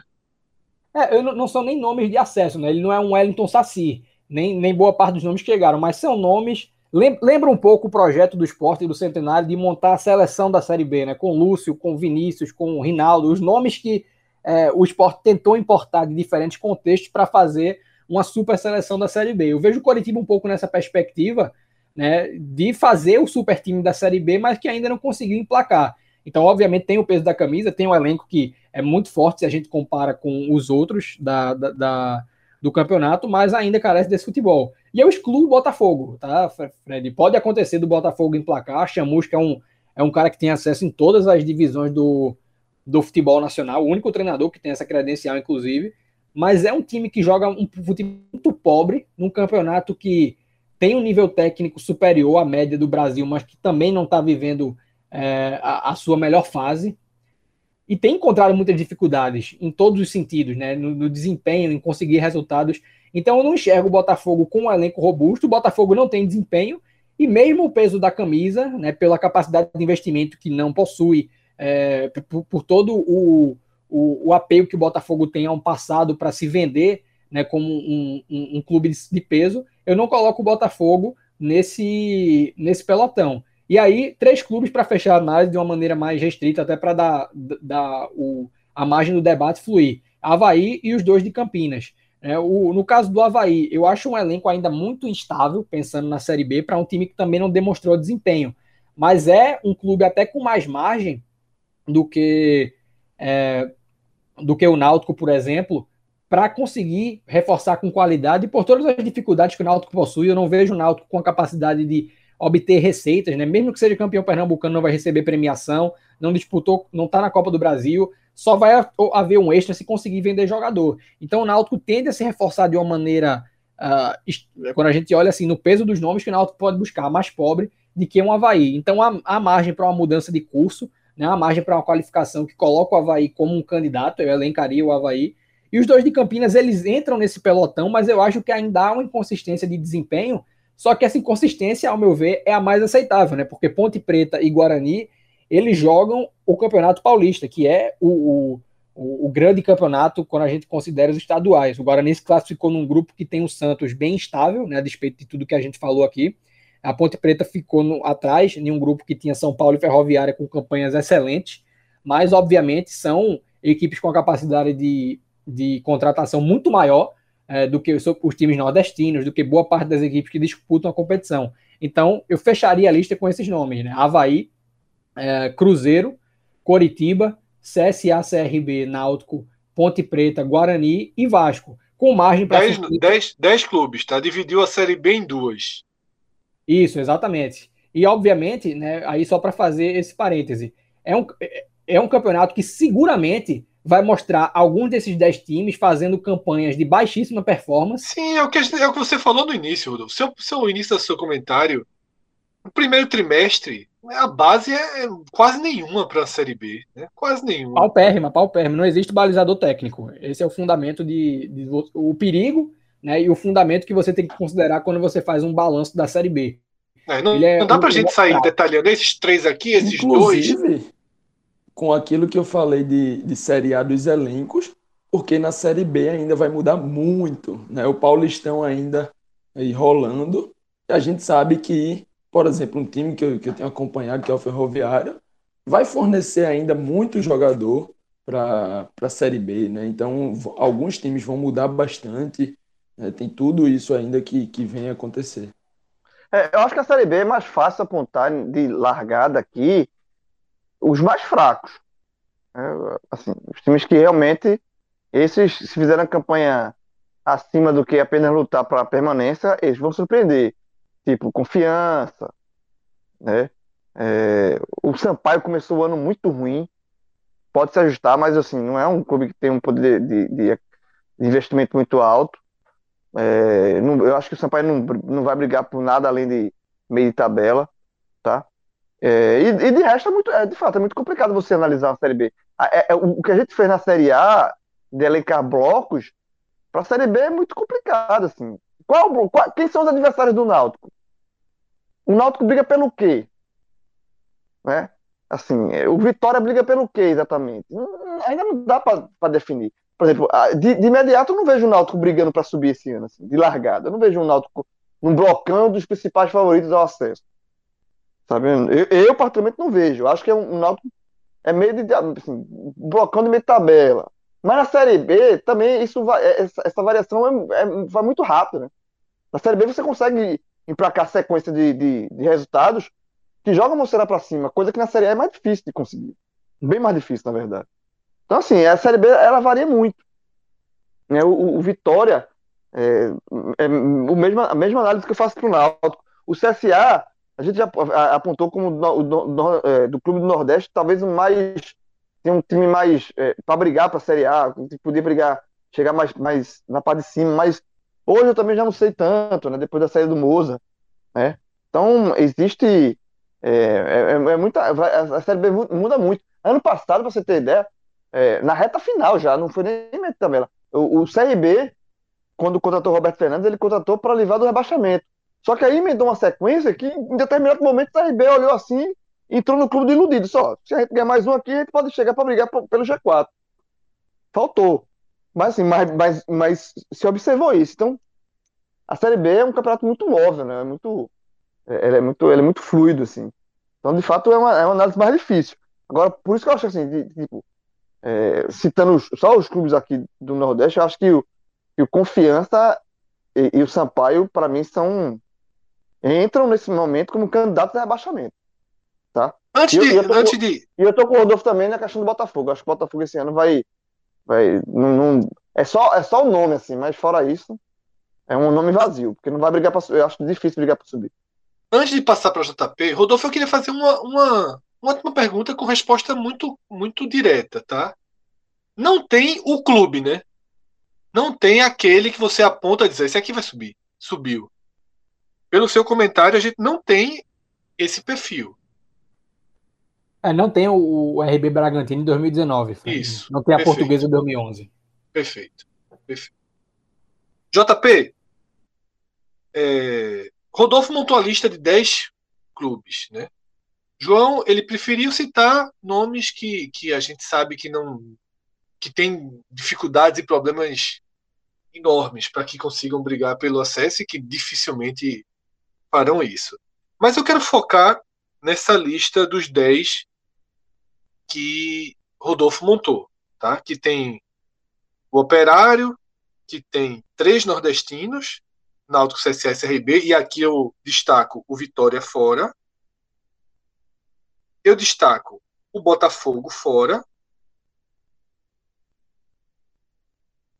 E a forma tímida né, com que Rodolfo citou os dois clubes de São Paulo. Foram os pontos aqui que eu, que eu destaco com mais. com mais. Me, me saltam mais aos olhos, tá? E pontuo, numa análise minha, que eu não considero hoje o Curitiba parte desse G10 criado aqui. Né? Eu acho que é um clube com muitos problemas, sem jogar futebol e né, teria que tem, tem que achar um caminho e eu não sei de que forma vai achar esse caminho. JP, queria a tua visão desse bolo todo aí que, que foi criado. É, Fred, é, assim como Rodolfo trouxe pra gente né, esse grupão e já de cara tô com ele com relação ao grupão, é, porque a Série B a gente não consegue cravar muita coisa de início. Né? De vez em quando crava um ali que vai subir, um favorito, um favorito a rebaixamento. Mas, como a gente faz com a Série A, né, de passar pelos 20 clubes e separando patamares, é muito difícil. E acrescento a isso o que eu já falei com relação às mudanças. Né? O Paulistão, a gente sabe que é uma fonte muito grande né, de, de atletas que ainda está em fases finais ali, então ainda vai liberar muita gente para o mercado. Os clubes da Série A, né, que trazem ainda reforços, que vão liberar outros, alguns jogadores de sua, suas bases, alguns jogadores encostados, né, tudo isso ainda vai subir muito o patamar de alguns times, ou subir um pouco, cai, derrubar o patamar de outros. Né? Mas de cara, é, eu tô com o Rodolfo com relação a esses dois grupões. Com relação ao Coxa, Fred, eu vou abrir por ele, porque foi um que você pontuou né, nominalmente. Eu não tenho também é, essa tranquilidade, digamos assim, de colocá-lo na briga, de dizer assim, ó, acho que esse Coxa vai estar sempre ali, é, entre no G4, cai para sexto, volta. Hoje não consigo. Mas por capacidade, por histórico, né? De, de, competição, de saber o que é que acontece. O próprio elenco, eu acho que tem peças interessantes, muito mais. Né? Como você colocou o Coxa mais para o segundo grupo, digamos assim, sendo mais décimo primeiro do que o, o décimo ali da primeira página. É, tem nomes que me agradam, né? sobretudo para formar um time principal, um time titular. E se em algum momento julgar que o trabalho do, do treinador não está dando esse encaixe, e a gente sabe que é sempre o elo mais fraco, é o primeiro elo a se pensar quando você quer fazer uma troca. O Coritiba tem caixa, né?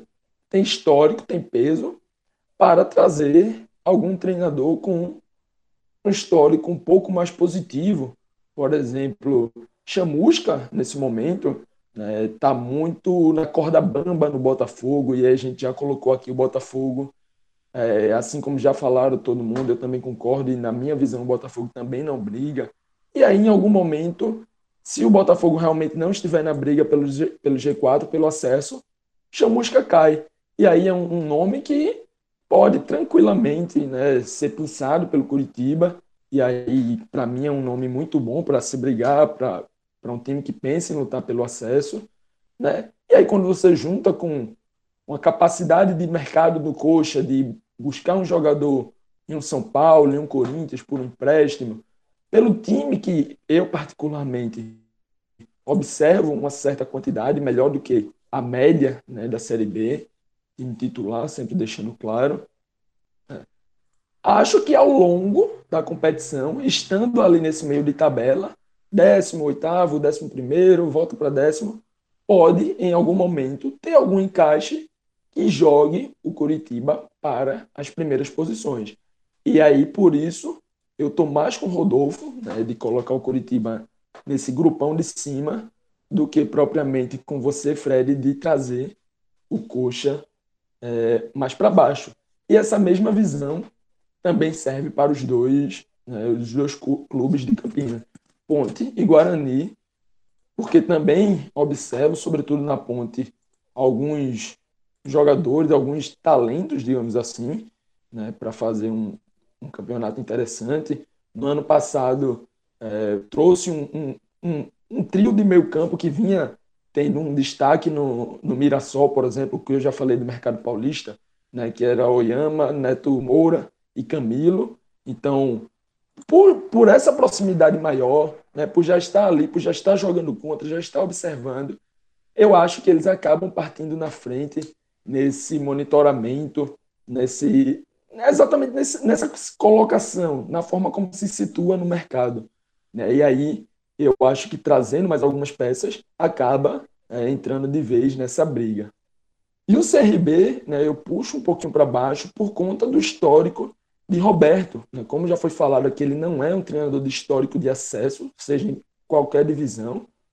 E ele tenta se desvincular dessa, dessa marca de ser um bombeiro, né, de ser um salva-vidas. Mas eu tenho a opinião de que se eu sou um time aí dessa região, um time que briga pelo acesso na Série B, um time que sobe para A para lutar contra o rebaixamento. Eu prefiro muito mais Roberto numa Série A contra para brigar ali no nervosão do que na Série B, né, para brigar pelo acesso.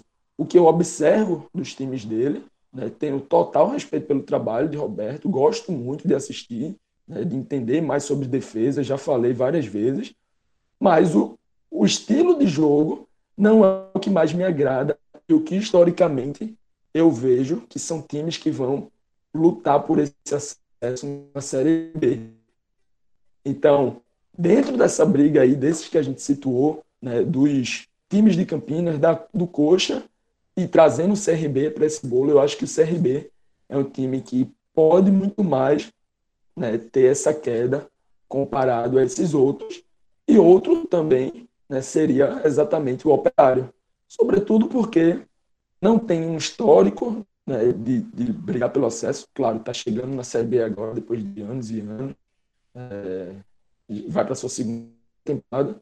Né? Não tem um histórico de contratações de peso que cheguem para mudar o cenário da equipe. Como eu falei aqui, o Coxa tem mais caixa para trazer, o Guarani, a Ponte, o próprio CRB, Náutico, Cruzeiro nem se fala, né? Vasco, enfim, todos os outros times eu vejo com caixa muito maior do que o operário para trazer jogadores que venham a resolver e aumentar um pouco o patamar do time nesse se objetivo é exatamente essa luta pelo acesso. Então, dentro desse grupão de 10, eu coloco aí 8 né, na frente e depois CRB e Operário meio que no limbo, né? não no grupão de baixo, mas também a longo prazo não são times que eu vejo com a casca para estarem próximos né, e brigando pelo acesso próximo do G4. João, é, o Náutico foi colocado nessa lista né, por JP e por Rodolfo. Você acha que a largada é por aí mesmo? Tá? Nesse bloco dos que a gente identifica potencial de acesso? Fred, veja só, potencial existe, mas assim, eu ainda acho que está distante de, de você é, colocar como assim. Se você filtrar mais esse, esse blocão aí, porque a gente, fez, a gente fez um bloco de 10, né? Então é, é um bloco muito. É metade do campeonato. E entre os 10, ok.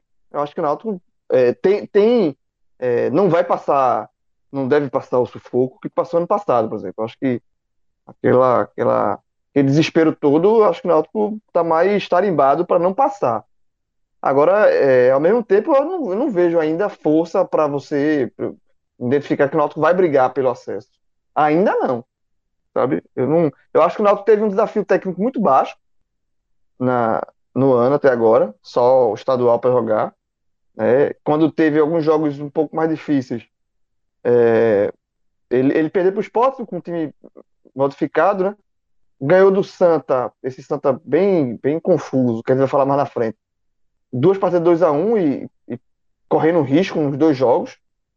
Algo que para mim é, é, ficou muito uma imagem muito negativa, mesmo dominando os dois jogos, mas passou de que sofreu o empate nos dois jogos contra o Santa muito desorganizado. Então eu acho que o Náutico, o Náutico ele tem, ele, ele pode vir ainda a, a ter um potencial, mas eu acho que eu vejo o Náutico muito com muito problema ainda para você colocar ele como time que vai brigar para subir, sabe? Eu acho que o Náutico tem problema no gol, é, tem problema nas laterais, tem pontos assim muito, de fato, muito é, é, preocupantes. Eu acho que, que um, por exemplo, um time não, não briga pelo acesso tendo um goleiro assim, que, que não passa confiança, que é o caso do Alex Alves. Um time não briga pelo acesso tendo que improvisar um lateral esquerdo, porque o lateral esquerdo contratado não deu conta. Sabe? É, um, um, um, time não briga pelo acesso tendo apenas uma dupla de zaga. Né, sem nenhum zagueiro à altura para para recompor. Lembrando que Série B, é uma, assim como a Série A, é uma maratona, né? Não é uma corrida de 100 metros, não. É, são 38 rodadas. Então eu vejo o Náutico hoje, eu, hoje, assim, muito meio de tabela, Fred. Décimo segundo, décimo, sabe, nono. Eu não, eu não coloco, eu não vejo esse, o Náutico. Eu acho que existem clubes muito mais. É, é, é, é que passam muito mais confiança, que vão brigar processo numa Série B muito difícil, Série B vai ser, a gente falou várias vezes, e é a verdade, é a maior Série B da história, né? Tantos clubes é, tradicionais, campeões brasileiros. Então eu acho que é, é numa Série Agora, é impressionante de... como eles estão em crise, né, João? Não, mas é, de fato, mas assim, eles não conseguem, não, não dão muitos sinais, assim. O Vasco foi citado com timidez, o Cruzeiro foi citado com ressalva. mas, mas, mas ainda o, são vários. O Curitiba questionado. É, tá? tirando o Botafogo, porque eu acho que a crise do Botafogo é muito, muito grave. Mas ainda são Vasco e, e Cruzeiro, assim, e esses times, assim, numa largada, num, esses times estão à frente do Náutico. Estão à frente do Náutico, pra, estão à frente do Vitória, sabe? Ninguém aqui tem bola de cristal para dizer que se, vai, se vão terminar à frente ou atrás, mas não, não tem como, assim, qualquer, se a gente filtrar, fechar mais esse, esse bloco aí, eu coloco esse time na frente do Náutico, sabe, nesse momento. Então eu acho que é uma Série B muito difícil, Vai ser uma série muito disputada, muito difícil.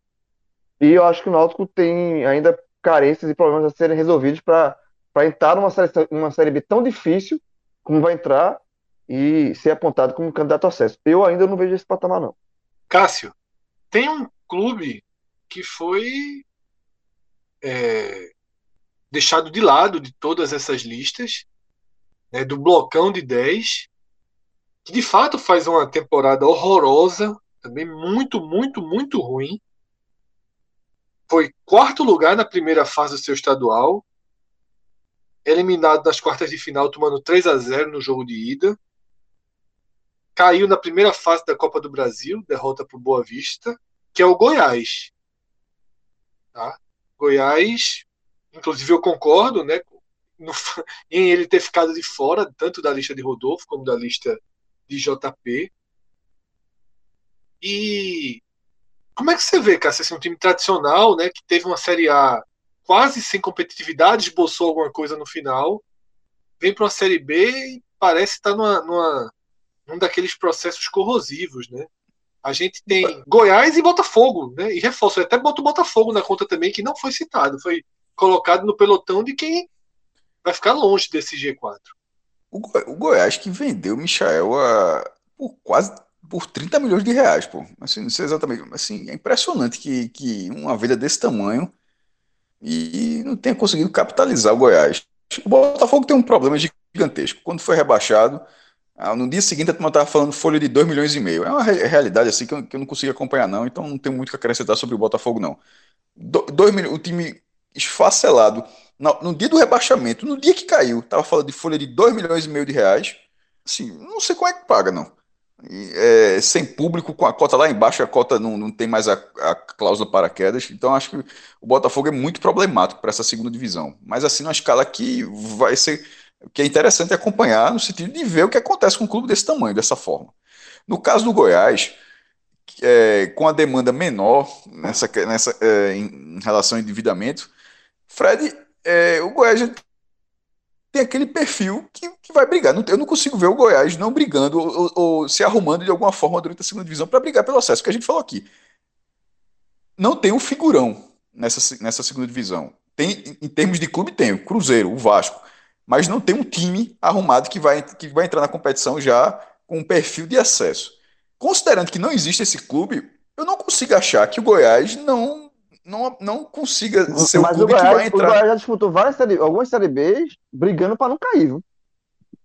O normal é subir, João. Sim, é só ver, é só é, mas, é, veja, é o normal mas... normal, é só ver a quantidade de primeira de, de, participação na primeira divisão que o Goiás tem. Assim, a, o Goiás na segunda divisão é turista. É turista. O Goiás é time de, time de, de Série A. É só ver que tem muito mais participação na primeira do que na segunda divisão. Então, é, e, inclusive, quando subiu, já subiu duas vezes, duas vezes como campeão, né? É, da, da, da Série B. O Goiás, eu acho que ele é um dos times que, que, que pode, que, que pode, Fred, se arrumar para ser um postulante ao acesso. Nesse momento eu não consigo imaginar isso, mas a falta de, de, de, de bicho-papão, de um bicho-papão na segunda divisão, que está num cenário tão aberto, aí então você começa, vai para um segundo estágio. Pô, não tem um, um bicho-papão. Mas quem são aqueles potenciais, aqueles clubes com potencial de, arrum, de arrumar, de conseguir arrumar a casa. Eu acho que o Goiás ele tem esse perfil. Historicamente ele tem esse perfil na primeira divisão. Ele tava, ele ia ser rebaixado com a campanha ridícula. No final co conseguiu, é, trouxe até reforço, né? Conseguiu refazer um pouco a sua casa e chegou a ameaçar uma escapada. O Goiás, o Goiás no final das contas ele caiu atirando ainda na primeira divisão. Então eu, eu acho que para a segunda divisão esse mesmo perfil é, é a mesma coisa que você está falando do Cuiabá, pô. Ah, mas ele não foi bem no estadual. Beleza, não foi bem no estadual. Pô, mas assim, a gente fala tanto do estadual, agora aí isso, o Campeonato Goiano vai balizar se o Goiás vai ou não vai ser competitivo na Série B? Não, não acho. Até porque se for assim, como você falou no Mato Grosso, lá o Cuiabá ganhou de todo mundo e a gente acha que não, não, não, deve fazer tanta diferença. acho que existe. O Campeonato Paulista é um campeonato que é balizador de alguma forma, e mesmo, mesmo assim a gente tem as ressalvas. Tanto é que a gente fez o Santos, que, na primeira divisão, que quase caiu para a segunda divisão de São Paulo e a gente meio que botou bola para frente, porque tinha ali Libertadores, porque tem um porque entre outras coisas tem o potencial do clube. Aí dentro de um do, trazer esse cenário para a Série B, eu acho que é o que cabe ao Goiás. É, na, na, hora de colocar o Goiás nesse tabuleiro, eu boto nele, ele sem muito aperreio entre os times que vão brigar para subir. Rodolfo, para fechar, devolvendo, tá? É, se Cássio trouxe essa análise do Goiás e, e por que ele ficou de fora da sua lista. Detalhe, como eu falo assim, acho que pelo futebol que vem jogando, pela continuidade de 2020, eu também deixaria fora da, da lista. E nessa questão do estadual, o Vila Nova faz um ano muito bom, né? Tá na final do seu estadual, avançou para a terceira fase da Copa do Uma Brasil. sequência, né? Foi o campeão da Série C, né? Foi o campeão da Série é, C e meio que Vila Nova, assim. O Vila Nova vem com um desempenho interessante. Eu também pergunto se ele não poderia ter sido citado, porque ele ficou de fora Vamos dizer que a gente termina aqui essa análise da Série B com a revisão né, do listão. Como você enxerga os dois goianos? São clubes, é, Fred, que talvez vivam num limbo para a gente diferenciar de um Brasil de Pelotas, de um Confiança, né? Num, não não estão nesse, inseridos nesse patamar. Mas eu acho que no caso do Vila Nova, por questões de elenco, né, não, não tem tantos nomes condizente com o que a Série B costuma exigir a nível de intensidade, né?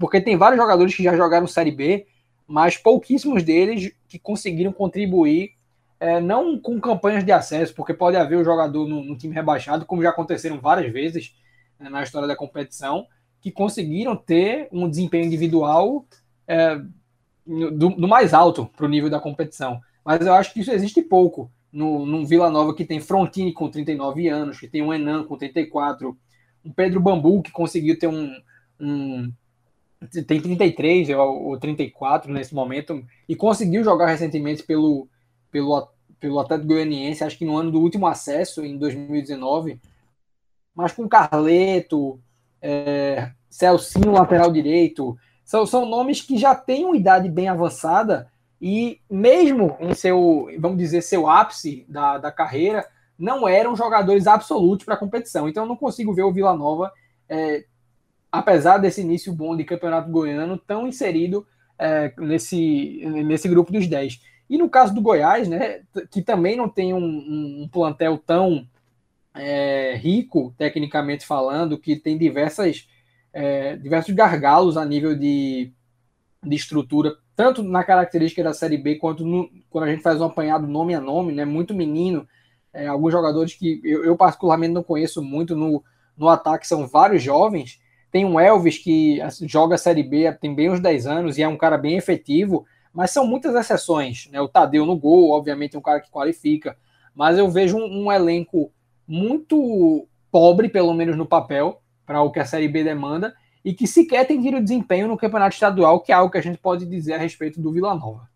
Um último clube, não citado, joga para não cair, o Remo. Vem num, num, um apanhado bem parecido com o do, o do Vila Nova, né? O, um time que vem da Série C, e a gente sabe que a gente pega até o recorte do Náutico no ano passado, um time que valorizou em demasia o acesso, renovou com diversas peças e acabou quase que pagando o preço do retorno. Eu acho que o Remo ele teve a sua cota de gratidão, é, reforçou com muitos nomes que eu acho muito aquém, o Eric Flores, que é, nunca vingou a nível de, de uma realidade no futebol, sempre foi uma promessa. Um Thiago Enes, que é um cara bem operário, Mimica, que veio do Paysandu, né, um cara do, do mercado local. E aí vem aqueles nomes que são muito tarimbados na competição, como Renan Oliveira, é, acho que o G2 a gente pode colocar numa categorização similar, Cariús, mas nenhum deles é um, um nome absoluto. É, e o Remo fez um, um, teve um início de ano muito bom, né? Salvo engano, estava até invicto um dia desse, não, não, não sei nem dizer se ainda está invicto na temporada. Mas, de uma maneira geral, a leitura do elenco é que é muito abaixo da crítica, né? Quando a gente coloca num, num, num recorte. Não, não vou nem citar os times que a gente categorizou como efetivamente falando os da cota de acesso, mas quando a gente coloca com os que tem várias ressalvas, como o próprio Náutico, que eu acho muito mais inteiro, é, o Coritiba, que é, tem, tem, muitos poréns, mas é um elenco muito mais robusto eu, eu olho assim para o Remo e não consigo lo na mesma situação. É, o Remo está invicto ainda. Ele tem 13 jogos, 9 vitórias e 4 empates. E o Remo, eu acho que ele vai, ele vai passar por um processo de readaptação também da própria Série B, né? Passou muito, muito, muito tempo fora da Série B, muito tempo rondando nas divisões menores. Teve ano até que ficou sem divisão. Então o Remo apanhou muito na, nos últimos bons anos aí fora da Série B. Então, acho que é, ele, ele volta para. Eu acho que o primeiro ano do Remo é de estabilidade, sabe? É de tentar permanência, porque não é. Você não volta assim. É, é muito, muito difícil você voltar, passar tanto tempo fora, voltar e, e, já brigar lá em cima. Pode, pode, ser que, pode ser que aconteça, mas eu não acredito, não. Eu acho que o primeiro ano do Remo é de, é de readaptação, uma, uma competição de, long, de 38 rodadas, de percalços, de momentos difíceis que é preciso ter frieza, sabe? de momentos que é preciso ter, de, de fato, tomar decisões de, de, troca de comando aqui e ali. Né? É, é, são 38 rodadas. O, o Remo joga uma competição de 38 rodadas, sei lá quanto tempo, velho. Então, é, é, é, preciso de uma readaptação. E nessa leitura, João, eu acho até que é, a, o torcedor, né, na, na passionalidade, ele tende muito a olhar assim esse tipo de argumentação e, de, e dizer, ah, mas o CSA que veio direto da D e bateu na A, mas o, o, Remo ele tem que ser muito mais pautado no que o Londrina fez, no que o CRB. Eu, vou, eu até excluo Londrina porque o Londrina acabou rebaixado, mas já voltou. Seria um exemplo plausível. Mas eu vou citar o CRB muito mais que o CSA, porque não teve o acesso, né? Apesar de ter voltado à Série B muito antes que o CSA. O CSA voltou em 18, o CRB, salvo engano, está desde 2015. Mas tem sido uma equipe estável, né? Não, chegou a brigar né, em 2018, em 2020, nas duas vezes foram o Roberto Fernandes que escapou. Mas essa longevidade para o Remo, né? O time que passou tanto tempo fora, já seria uma coisa bem radical. E até pegando um exemplo mais recente, o próprio Confiança, que voltou depois de muito, muito tempo, bem mais do que o Remo no ano passado, e fez uma campanha segura, né? Assim, chegou a, a ver o sonho de acesso, mas se viu logo muito, muito rapidamente que era somente um sonho mesmo. Então, essa é a premissa para um clube como o Remo, até, até mais que o Vila Nova, que é uma equipe mais habituada à Série B em, em tempos recentes. Então, para fechar o programa, a gente desce mais um degrau, chega na Série C. Tudo que a gente falou sobre o primeiro trimestre não ser parâmetro, na Série A se agrava na Série B e, obviamente, fica ainda mais é, evidente na Série C, onde os clubes vão passar, passam por constantes reformulações, né? tem um escoamento de jogadores aí que vai mudando o perfil da competição. Mas a gente tem que trazer também uma análise do que está acontecendo até aqui. JP, no grupo do Santa Cruz, a gente tem um Volta Redonda que fez uma campanha muito digna no Campeonato Carioca. Tá? Acabou caindo lá em Juazeiro, mas cair em Juazeiro na Copa do Brasil é justificável, né? vamos, vamos tratar dessa forma. Mas não foi uma batalha. Foi, né? Não, lógico, abriu 3 a 0 E nem é justificável, João. É só uma piada em relação ao esporte. Tá longe de ser justificável. Foi só uma, uma, uma passada de pano falsa no esporte. Mas a gente tem um, um, um Volta Redonda que faz um, um, um, Carioca muito digno, uma temporada muito digna, mas a gente sabe que essas coisas mudam, né?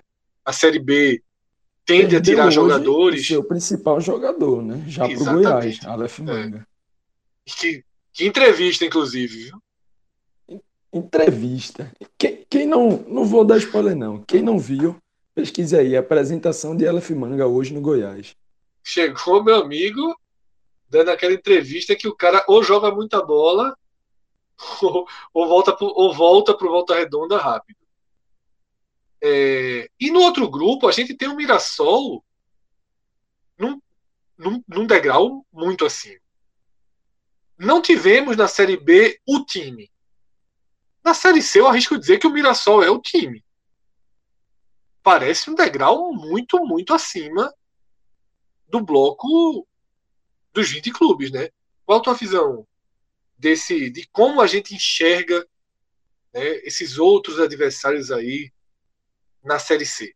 É bem por aí, Fred. É, como você já falou, o grupo B, né, vou abrir por ele já que você deu essa deixa aí do Mirassol, é um grupo que tem times que historicamente né, são, não são dessa competição. E aí a gente pode citar principalmente Paraná, Figueirense, Criciúma. Né? São times totalmente acostumados a jogar aí pelo menos uma Série B. Né? Isso quando não batem na A. É, Mirassol, e, e, e, aí, e somando-se a, a, eles, né, temos os paulistas, que por lógica né, acabam tendo uma exposição maior, acabam tendo é, uma cota maior do próprio campeonato, um nível de disputa maior por estarem jogando contra Palmeiras, Corinthians, São Paulo, etc. É. Esse peso dos paulistas esse ano é, talvez seja o grande diferencial da Série C, né? E, e além deles, é, Fred, os próprios times do Rio Grande do Sul, que também no histórico são times que fazem ali uma ferida, né? Que exercem muito bem o seu Mas talvez esse ano eles tenham mais dificuldade justamente Exatamente, por esse pelotão paulista, né? Do grupo. Exatamente. Cinco paulistas, né? Exato. O Mirassol de, de, Eduardo Batista, né? O time que subiu da Série D. É time de Série B. É time de Série B jogando a Série C. Como eu falei, é, Fred, no, alguns momentos atrás, quando falei da Ponte, a Ponte, o meio-campo do Mirassol é um meio-campo que jogou a Série B do ano passado, né? Oyama, Neto Moura, tem um Diogo Gonçalves que jogou pelo Figueirense, Fabrício Daniel, que é um tem atuado pela ponta direita, né? Mas é um centroavante canhoto, jovem, que eu gosto muito, muito, muito. Não me espantaria se aparecesse como um reserva na Série A. Né? Então, assim, mantendo esse time que hoje está jogando, que está disputando Paulistão, é um time que, na minha visão, é claramente acima dos outros. E, e esse claramente é um claramente dentro de um grupo onde eu já citei que tem uma tendência a ser chato, né? a ter as suas dificuldades, mas aí, né, eles que se matem para lá nesse primeiro momento, eles que vão ter, ter esses, esses dois grupos depois que vai ter o cruzamento, né? Sempre bom estar de olho, mas é, primeiro você tem que fazer a primeira parte, né? O, a sua primeira fase, e aí eu já venho para o grupo A, o grupo dos nordestinos, onde os nordestinos estão situados, é, que tem principalmente o Santa Cruz, né, que é o foco dessa nossa análise. E aí, por isso, eu, eu coloco, né, por conta desse começo de ano já tão conturbado do Santa, do Santa Cruz, e acredito que você que chegou até aqui já sabe do que a gente está falando, uma campanha muito ruim na, na Copa do Nordeste, uma eliminação para o Cianorte, jogando nada na Copa do Brasil, um pernambucano aos trancos e barrancos, várias e várias remontagens, não estou falando... Exatamente, é isso que eu ia falar, todos esses jogos, Cianorte, já é outro Santa Cruz, Parece que, Exatamente. Parece que aconteceu, parece que aconteceu é um há três anos atrás. Semana. É um Santa Cruz é, por semana, João. Exatamente. Eu, Parece eu que toda semana no... a gente tem um 11 inicial do Santa Cruz diferente. É Jordan é, é, e mais exatamente. 10. E mais 10. Não, e, e, não é só. E assim, é jogador que chega no clube, aí um mês embora, vai embora. Eu, eu até brinquei no Twitter hoje, assim, o começou uma terceira reformulação. Os, os, os, contratos do Santa Cruz são assinados da Lápis, né? A Lápis, pô. Porque é isso. É, é jogador eu, entra, eu chega, vi esse seu tweet e, e junto com a risada veio a concordância. Porque assim, não existe o que está acontecendo no Santa Cruz. Né? Não tem muita margem, muito lastro para a gente dizer na verdade, tem lastro para a gente dizer que está errado, que não é esse o caminho, mas tem tempo. Né? A Série C é uma competição que dá essa dá essa, essa margem para você se refazer ao longo do caminho e ainda assim conseguir né, cumprir essa primeira meta, e aí focando sempre nela, porque hoje está difícil até dizer que o Santa Cruz briga pelo G4. Né? Consigo, pelo menos, imaginar alguns times, como o Fred já falou, Volta Redonda, mesmo perdendo o Aleph Manga, que era o seu artilheiro, mas tem um núcleo ali é, razoável para a Série C.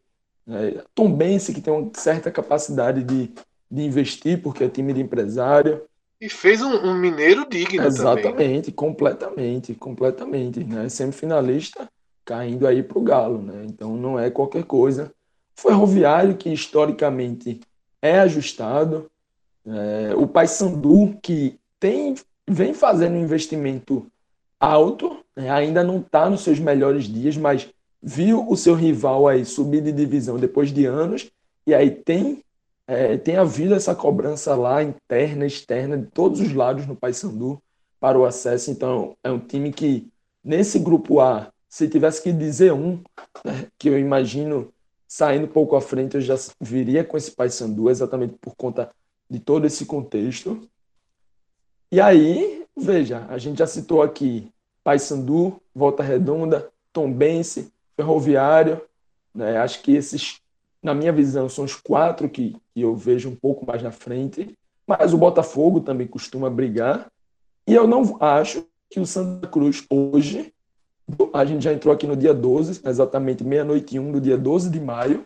Eu não acho que esse Santa Cruz de hoje ainda mais com o presidente dando declarações, a comissão de futebol dando declarações, e eu vi que é um ponto que Rodolfo tocou, que quer fechar o elenco de hoje até segunda, menos de uma semana, cinco dias. O presidente quer fechar esse elenco. Não, não acho que vai acontecer. Não acho que vai acontecer. Né? Para não ser tão incisivo, para não cravar que não vai acontecer, vou dizer que não acho que não vai acontecer, porque o Santa Cruz precisa de muita coisa. E não são nesses cinco dias que vão chegar sobretudo porque os que estão tomando as decisões, os que estão contratando, estão aí há três meses, podemos colocar, né, desde fevereiro, e não tem acertado até agora. Contrata ali Carlos, aí depois traz Calderley, enche o setor, e eu bati muito nessa tecla de que o Santa Cruz estava enchendo setores que não precisava, né, não só de quantidade de jogadores, mas de investimento mesmo. 40 mil reais na Série C, o salário de Derley. Um, um, um atleta que não vem desempenhando praticamente nada, pensa recorrentemente no intervalo dos jogos, né? tem, é, é, o capitão do time, tem esse, todo essa, esse peso aí de liderança, mas liderança não ganha jogo, não. Grito no vestiário, até agora, não fez esse efeito. Ah, fez efeito contra o retrô. Ah, o Santa Cruz agora se reduziu a brigar contra o retrô, porque se for, ok. A gente não fala nem acesso aqui na Série C, porque o retrô tá na D. Santa Cruz precisa de mais, precisa mais do que grito, precisa de desempenho dentro de campo. Precisa de jogadores que façam valer o peso da camisa do Santa Cruz na Série C. Porque, como a gente é um mantra aqui do próprio podcast, né, permanecer na Série C é um novo rebaixamento. E, na minha visão, o Santa Cruz caminha muito mais para ter que, no final do ano, agradecer uma permanência do que lamentar um não acesso. João, esse é o caminho de Santa Cruz? Eu, eu não vejo como dizer algo diferente, né? É, Esse... também não. Nesse momento, nesse momento, é o que é uma lástima, né? Lembrando que Santa Cruz ano que vem, é, para 2022, não terá Copa do Nordeste e muito, muito, muito possivelmente também não terá Copa do Brasil. Então, uma veja só que a gente está é, é, vislumbrando como algo positivo para Santa Cruz. É a permanência na Série C, que a gente sempre cravou aqui que seria que permanecer na Série C e é, de fato, um novo rebaixamento para a divisão, sendo que ano que vem o Santa Cruz terá somente o Campeonato Pernambucano e, de novo, caso permaneça, é, não suba e nem caia, é, caso permaneça na Série C, só Pernambucano e a Série C. É muito pouco. Isso, isso aí, Fred, isso aí diminui o Santa Cruz como, enquanto clube. A cada permanência do Santa Cruz na Série C, ele, se, ele diminui enquanto clube. E, e, e você disputar um, um ano só, só estadual e Série C, o Santa Cruz está fora do mapa do futebol, pô. Sabe, o, o Santa Cruz se nivela a, a, clubes assim muito, muito periféricos na, no, no, futebol nacional e futebol do Nordeste, sabe? É, mas infelizmente, por conta de um, um início de gestão assim, atropelado, caótico, sabe? Onde as pessoas não se entendem. É uma, uma diretoria que, assim, troca os pés pelas mãos, assim, entrou achando que sabia de tudo, não sabia de nada, é, é, contratou, fez contratações absurdas, é, de tanto jogadores quanto de, de, de técnicos, sem nenhum critério, sabe? É um, Santa Cruz virou, infelizmente, um pega na rua dos piores, assim. E aí é, vai ter uma nova chance, porque é, eliminado na semifinal do Pernambucano, ele vai ter 20 dias aí, sei lá, pouco mais do que isso, para início da Série C. Então é um tempo razoável, minimamente razoável aí, para tentar organizar a casa. Né, e já está começando a fazer isso. Aí, de novo, aí, de novo, aí vamos lá, aí sai jogador, aí é, é, eu nem sei se está fazendo isso, João, ou se está simplesmente na sua, mantendo a sua desordem. É, eu não consigo ver, eu não consigo ver lógica. Enquanto eu não conseguir ver lógica, eu não sei se está arrumando a casa ou se está desarrumando mais. E aí você lembra do ano passado, veja só, o ano, ano passado o Santa Cruz não subiu. Certo? Foi um fracasso. Ok, concordo, todos, todos nós concordamos aqui. Mas, é, é, é, o que eu sempre falei, o Santa Cruz não subiu ano passado por coisas de, de futebol, assim, foi um, um desligamento de chave e tal, mas o planejamento foi um bom planejamento. Ele, ele teve um time montado no início do ano e basicamente esse time foi seguiu até o final, sabe assim. Aí teve a saída do treinador que pediu para sair e tal, aí veio é, é, Martelotti, aquela, aquela saída é, de Tamachule já foi uma coisa que pegou o pessoal do Santa Cruz de surpresa, porque foi a decisão dele, enfim. Houve alguns problemas no curso, tanto é que o não subiu, Mas o planejamento em si dá de 10 a 0 no, no atual. De 10. Ou mais. Porque, o, o, simplesmente porque existia um planejamento e esse ano não existe. Então, assim, é até comparar uma coisa que existia com algo que não existe. Então, é, de fato, o Santa Cruz entra nessa Série C aí, é, é, é tendo é, essa, essa. inicialmente, pode surpreender nesse trabalho novo aí. Enfim, pode. Bolívia tá só no começo do trabalho dele, né? Ele, ele, o que ele fez no Pernambucano foi um. Assim, ele trapou o buraco ali, mas o trabalho dele é mesmo, só vai ser avaliado a partir de agora, né? Com as indicações. Né? Ele, vai, ele, vai, ele vai fazer uma limpa nesse, nesse elenco, vai, ele vai começar a indicar jogadores, vamos ver quem chega. Enfim, o trabalho de Bolívar ainda não dá para ser avaliado, mas é, vamos ver como é que esse, esse terceiro Santa Cruz no ano. Pra gente ter, de início agora, não dá para ver nada mais, mais otimista do que comemorar a manutenção, tá? É, é isso. Infelizmente, Santa Cruz é isso. Pode mudar? Pode, mas a gente, tá, a gente tá gravando no dia 12 de. Na verdade, a gente começou a gravar no dia 11 de maio. A gente tá no dia 12 de maio, agora, e o cenário nesse momento é esse. Rodolfo, é, a gente passou aí por um super favoritismo do Mirassol, digamos assim, né, pela campanha do ano passado, regularidade, desempenho no Paulista, né, estrutura, elenco. Né, o Mirassol pinta como, como um nome à parte nessa Série C, sugerindo três vagas em aberto e não quatro. Tá? Passamos aí por esse peso dos paulistas. Pelo, por um grupo A que tem volta redonda que a gente não sabe se consegue manter esse desenho do estadual na, na, série, na série C.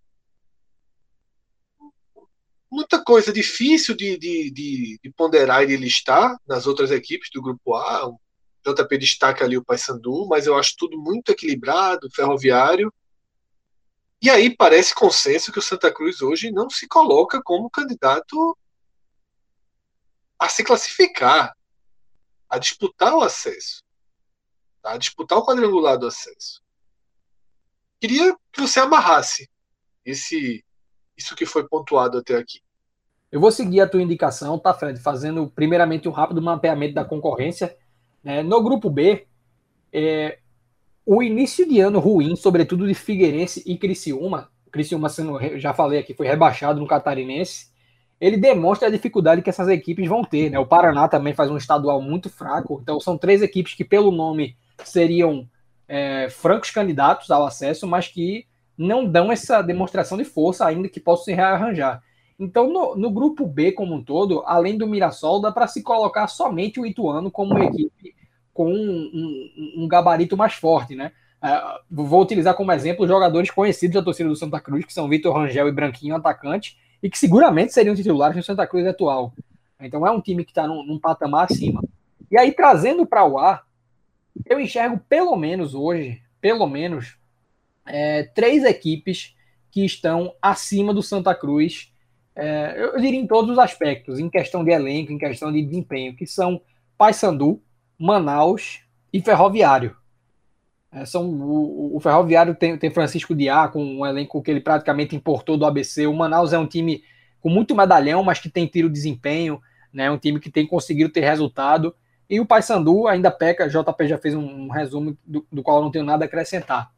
E aí, além desses três, existem duas equipes que. É, é, três equipes, na verdade, que cabem é, uma observação a respeito da capacidade ou de superar ou de talvez já serem superiores ao Santa Cruz. Um deles é o Volta Redonda, né, que eu acho que no, pelo estadual já é superior, mas tem uma possibilidade de desmanche considerável né, para outros mercados. Já falou aí do Aleph Manga. Então cabe a gente avaliar se vai, vai se manter. A outra é o Botafogo da Paraíba, que para mim tem um elenco não muito qualificado, mas é uma equipe com potencial de qualificação. É um time que costuma investir muito no momento da Série C para conseguir um acesso que até agora não veio. E a última é o Floresta, né? O Floresta de Leston Júnior, que não jogou ainda em 2021, porque foi rebaixado no estadual de 2020. Mas esse mesmo Floresta, né, que foi rebaixado em 2020, ficou de janeiro de 2020 até a estreia da Série D é, em setembro do ano passado, sem jogos, e fez uma primeira fase de Série D muito competitiva, que culminou posteriormente no acesso. Né? O acesso foi conquistado em cima do América do Natal. Então é uma floresta que é, já tem um modelo de jogo pré-definido, porque se você faz a somatória do período de Leston Júnior aí no clube, já é um ano de trabalho, né? É um treinador que tem tempo de sobra para treinar e você não sabe né, o que esperar dessa equipe, porque ele pode ter tentado fazer alguma alteração na maneira da equipe jogar, é, avaliando a, a, característica da competição.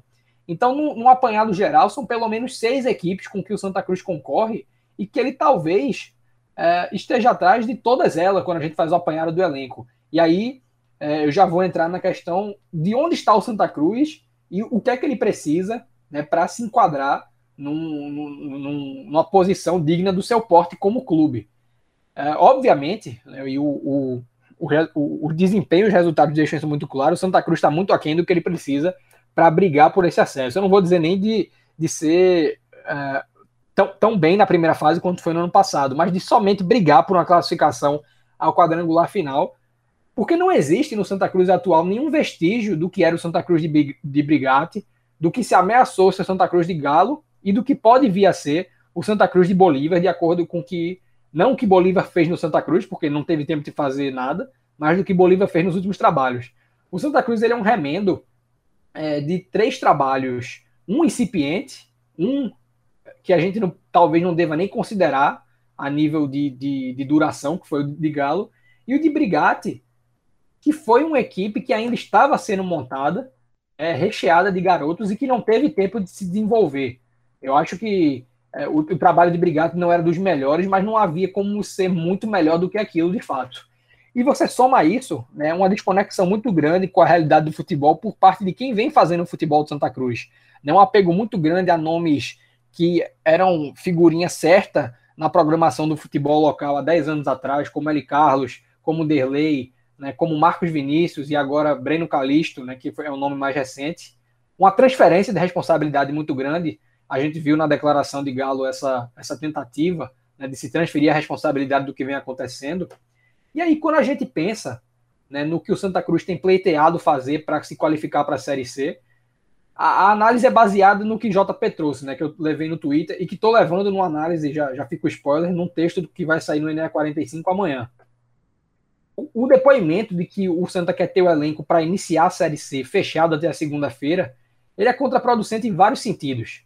Primeiramente, o Santa Cruz acabou de fazer uma aumentação de mercado apressada. Né? O Santa Cruz contratou vários jogadores de última hora para inscrevê-los na, na, na, reta final do Pernambucano. E, obviamente, isso foi feito sem muita análise, sem muito critério. Foi uma tentativa desesperada de qualificar o elenco para buscar né, a classificação na, na, final do estadual e ter calendário em 2022. Essa não foi a tentativa bem sucedida e não dá para dizer que esses jogadores tiveram margem de avaliação. Mas efetivamente o Santa Cruz foi apressado no mercado. Em segundo lugar, essa direção já teve meses, né, três meses de, de, de, desde de sua eleição, com mais de 20 contratações feitas, e vários desses jogadores já deixaram o clube.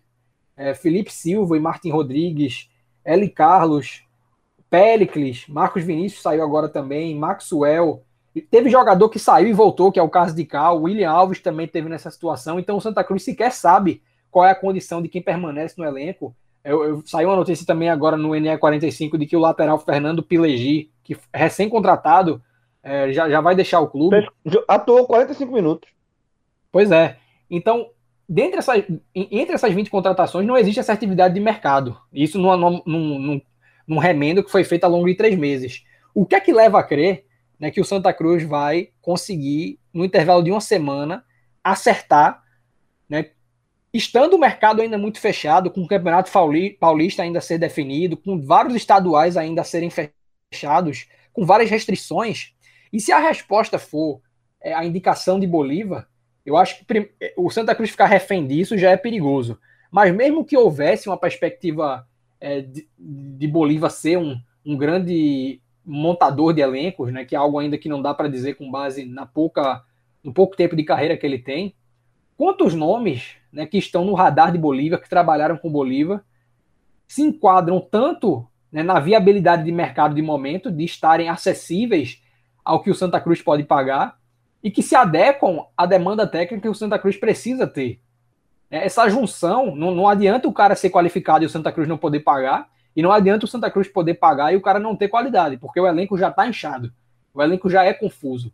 Então, como um todo, né, as promessas que o Santa Cruz tem tentado fazer, elas são muito vagas, elas são até incoerentes, sobretudo quando a gente considera, e esse é o último fator e talvez o mais vexatório, o próprio depoimento de Alexandre Galo, né, em sua saída do Santa Cruz, é um ofensor a essa tentativa do Santa de fechar um elenco em uma semana. Porque se já existem os empecilhos citados, o depoimento de Galo de que em seis meses não vai ser possível viabilizar o Santa Cruz, de que a estrutura do Santa Cruz, é, em outras palavras, 30 anos atrasada na realidade do futebol, né, que o Náutico de 2016 tinha uma, uma estrutura melhor do que a do Santa Cruz atual. Como né, o Santa Cruz vai superar esses ofensores ao longo de uma semana para captar nomes viáveis, qualificados, né? E que cheguem já para melhorar o que o Santa Cruz possui, porque é, ainda que existam atletas que precisem se provar, que careçam de mais minutagem, como um todo, esse elenco já foi testado, né? Ele foi testado dentro de diferentes conceitos de jogo, porque já foram três treinadores, é, dois deles mal, o Galo não teve tempo, acabou pedindo para sair, é, Bolívar não teve tempo, vai precisar de, de mais condição de trabalho, vai precisar de paciência para fazer isso funcionar. Mas é, essa, essa ideia de fechar o elenco ela é muito perigosa, e ainda que ela seja somente uma resposta ao torcedor, ela é mais uma declaração responsável que mina né, até o oferecimento do, do mercado. Porque se o Santa Cruz fecha esse ciclo de contratações mesmo que da boca para fora, e declara isso na próxima segunda-feira ou terça-feira, nós conseguimos, nós fechamos, daqui para a Série C nós não, eh, nós não vamos trazer mais ninguém. Que empresário vai oferecer um jogador para um clube que está com a imagem arranhada como o Santa Cruz está e que declara já estar com o elenco fechado? Né? Isso é uma possibilidade, essa é a intenção declarada do Santa Cruz até a próxima semana. E aí você soma isso o, o, o, o cenário trazido por João, de que os contratos no Santa Cruz são assinados a lápis, né? E aí mais uma vez o jabá aqui do NE45, saiu a notícia de que o Operário de Ponta Grossa, um time de Série B, está captando o atacante França, mais um recém-chegado, desfalcando mais uma vez né, o setor de ataque que já contou com a saída de Maxwell, que tem um pipico que precisa ser recuperado. Então é um Santa Cruz ainda, ainda em descaracterização, a faxina não está completa, e eu acho que Bolívar nem tem uma noção ainda do que é que está em suas mãos. Ele teve pouquíssimo tempo de avaliação, pouca condição de realizar treinamentos em que ele pudesse parametrizar o que o elenco oferta e como se adequa ao jogo que ele quer realizar no Santa Cruz. Então vamos dizer que essa primeira semana, na qual o Santa Cruz pretende fechar o elenco, ela fosse necessária somente para que o treinador, junto ao novo executivo de futebol, porque ainda é recente também, avaliassem quais são as carências do Santa Cruz para somente então começar a discutir o tipo de jogador que o Santa Cruz precisa contratar. Né? Eu acho que a estratégia, ela tá, se é de fato a declarada, ela está muito mal definida para um clube que sequer tem tido sucesso em trazer nomes, né, no, vamos dizer assim, na tentativa randômica que o Santa Cruz tem feito, né, porque é um, um, um bingo. Né? O Santa Cruz tem trazido nomes é, baseados, como eu falei, num um desempenho atrasado, né, de Derlei baseado em sabe-se lá quanto tempo atrás, ou mesmo para Carlos, e indicações que você não sabe de onde veio, né? O caso de um Pericles, é um caso de um Fernando Pilegi, jogadores de quem ninguém nunca ouviu falar, e o problema não é ninguém nunca ter ouvido falar, é a evidência, é, é, é a prova de que eles não eram conhecidos por ausência de qualidade, tanto que os dois acabaram deixando o clube com pouquíssima minutagem. Então, eu vejo assim, o Santa Cruz necessitando de uma reforma drástica, não necessariamente de muitas contratações, mas de contratações extremamente bem pensadas e não existe uma inclinação, não existem indicativos de que está se dando valor à necessidade de pensar que o Santa Cruz demonstra ter. Só, só para completar essa tua análise aí, Rodolfo, só para falar outra coisa, é, outra consequência dessa maluquice que é o Santa Cruz hoje, né? De jogadores que saem e, assim, e ficam, jogam 45 minutos, vão embora, é, que é essa, essa última saída do Pilégio, né? Que veio do Santos por empréstimo, que é o seguinte, você termina se queimando, ou pode se queimar, com clubes que podem fornecer jogadores por empréstimo, porque assim, qual é o clube que, que fornece jogador por empréstimo? Porque você fornece jogador por empréstimo para você dar rodagem pro jogador e tal. João, aí, com, mercado... aí com um mês, o jogador, o Santos faz, toma Santos, quero mais não. Aí o Santos olha assim, espera aí, menino, eu sou, eu, eu, eu sou o que aqui? E não existe contrato, não. Você não. Sabe como é? Assim, Isso, esse tipo de, de, de atitude, de relação, de você dispensar um jogador, liberar depois de 45 minutos jogados, é, é, é, uma bagunça assim que tem consequências. Que, aliás, que tem não, que pode ter consequências. Porque você se queima, se queima no mercado, não, ponto assim, ó. Você não vai precisar pegar jogadores emprestados de, de clubes, de outros clubes que estão com jogadores de, de, que podem emprestar, né, jogadores sobrando. Aí o clube vai dizer, eu vou emprestar para Santa Cruz nessa bagunça para jogador, que daqui a um mês o, jogador, tá, o Santa está me devolvendo jogador, sabe assim? Então isso queima ou pode vir a queimar a imagem do Santa Cruz também no mercado de, dessa nessa tentativa de reformular o elenco. Porque qual é, qual é, qual é a cara que o Santa Cruz, o executivo Santa Cruz atual, vai lá bater no Santos para pedir um jogador do Santos agora? Depois que, de, que, que, que, pegou e devolveu o jogador com, um, com menos de um mês de casa e 45 minutos jogados. Qual é a cara que você vai ter para pedir um jogador do Santos emprestado? Isso não existe, pô. É, é, muito, é muito amadorismo, é muita responsabilidade que está sendo feito no Santa Cruz. O que o mercado no espaço, hoje. No espaço de tempo de curtíssimo, né? A diretoria atual vai fazer três meses na próxima semana. Joaquim Bezerra vai tomar fazer três meses da posse na próxima semana só. João, só completando, o que o mercado está vendo do Santa Cruz é o perfil oficial divulgando que dentro de seis meses, e aí digamos que ainda faltam cinco, né, no melhor dos cenários, o time não tem condições de trabalho, condições adequadas de trabalho, e jogadores que passam 15 dias, jogam 90 minutos, 45 minutos. Quem, né? E aí estamos falando de jogadores que podem melhorar o patamar do Santa Cruz, porque dentro desse patamar vai encontrar vários, mas aí não ajuda. Mas aí vai, vai ser 10 contratações por semana. Quem que pode elevar o nível de Santa Cruz vai olhar um time que queima os jogadores em 15 dias com dois jogos e um lugar onde o perfil oficial está divulgando que não tem condições de trabalho e vai dizer assim, tá aí, vou para lá. Quem é? Quem? Qual é o empresário? Qual é o clube formador? Qual é o jogador de destaque ou de destaque para esse nível, claro, que vai dizer, tá, é lá, é, é esse lugar aqui que eu quero. Perguntas difíceis, JP, mas é isso, é quase inevitável, né? Nem, nem era o foco tanto entrar nos clubes do Nordeste nesse programa, né? Esse programa era dedicado aos outros, aos adversários, mas a situação de Santa Cruz é inevitável. E a gente, vocês viram aí, né? Se deixasse aqui, a gente ia gravar mais uma hora sobre Santa Cruz, porque é um dos inícios, um dos inícios de gestão mais mais insanos, assim, mais fora do eixo que eu já vi e sem sinais de que as coisas terão lugar. Mas enfim, a gente hoje apenas começou a virar a chave na semana que antecede o brasileiro, a gente vai retomar esses debates, a gente vai estrear inclusive uma nova programação. E assim a gente encerra essa edição do Raiz. Agradeço a todos que chegaram até aqui. Danilo, por toda a edição de um programa tão longo que fez com que esse programa chegasse até você. Danilo Melo, que tem reforçado também a nossa equipe agora no NE45. Agradeço a todos pela atenção, pela escolha. E a gente se encontra na nossa programação oportunidades não vão faltar. Abraço, galera. Até a próxima. Tchau, tchau.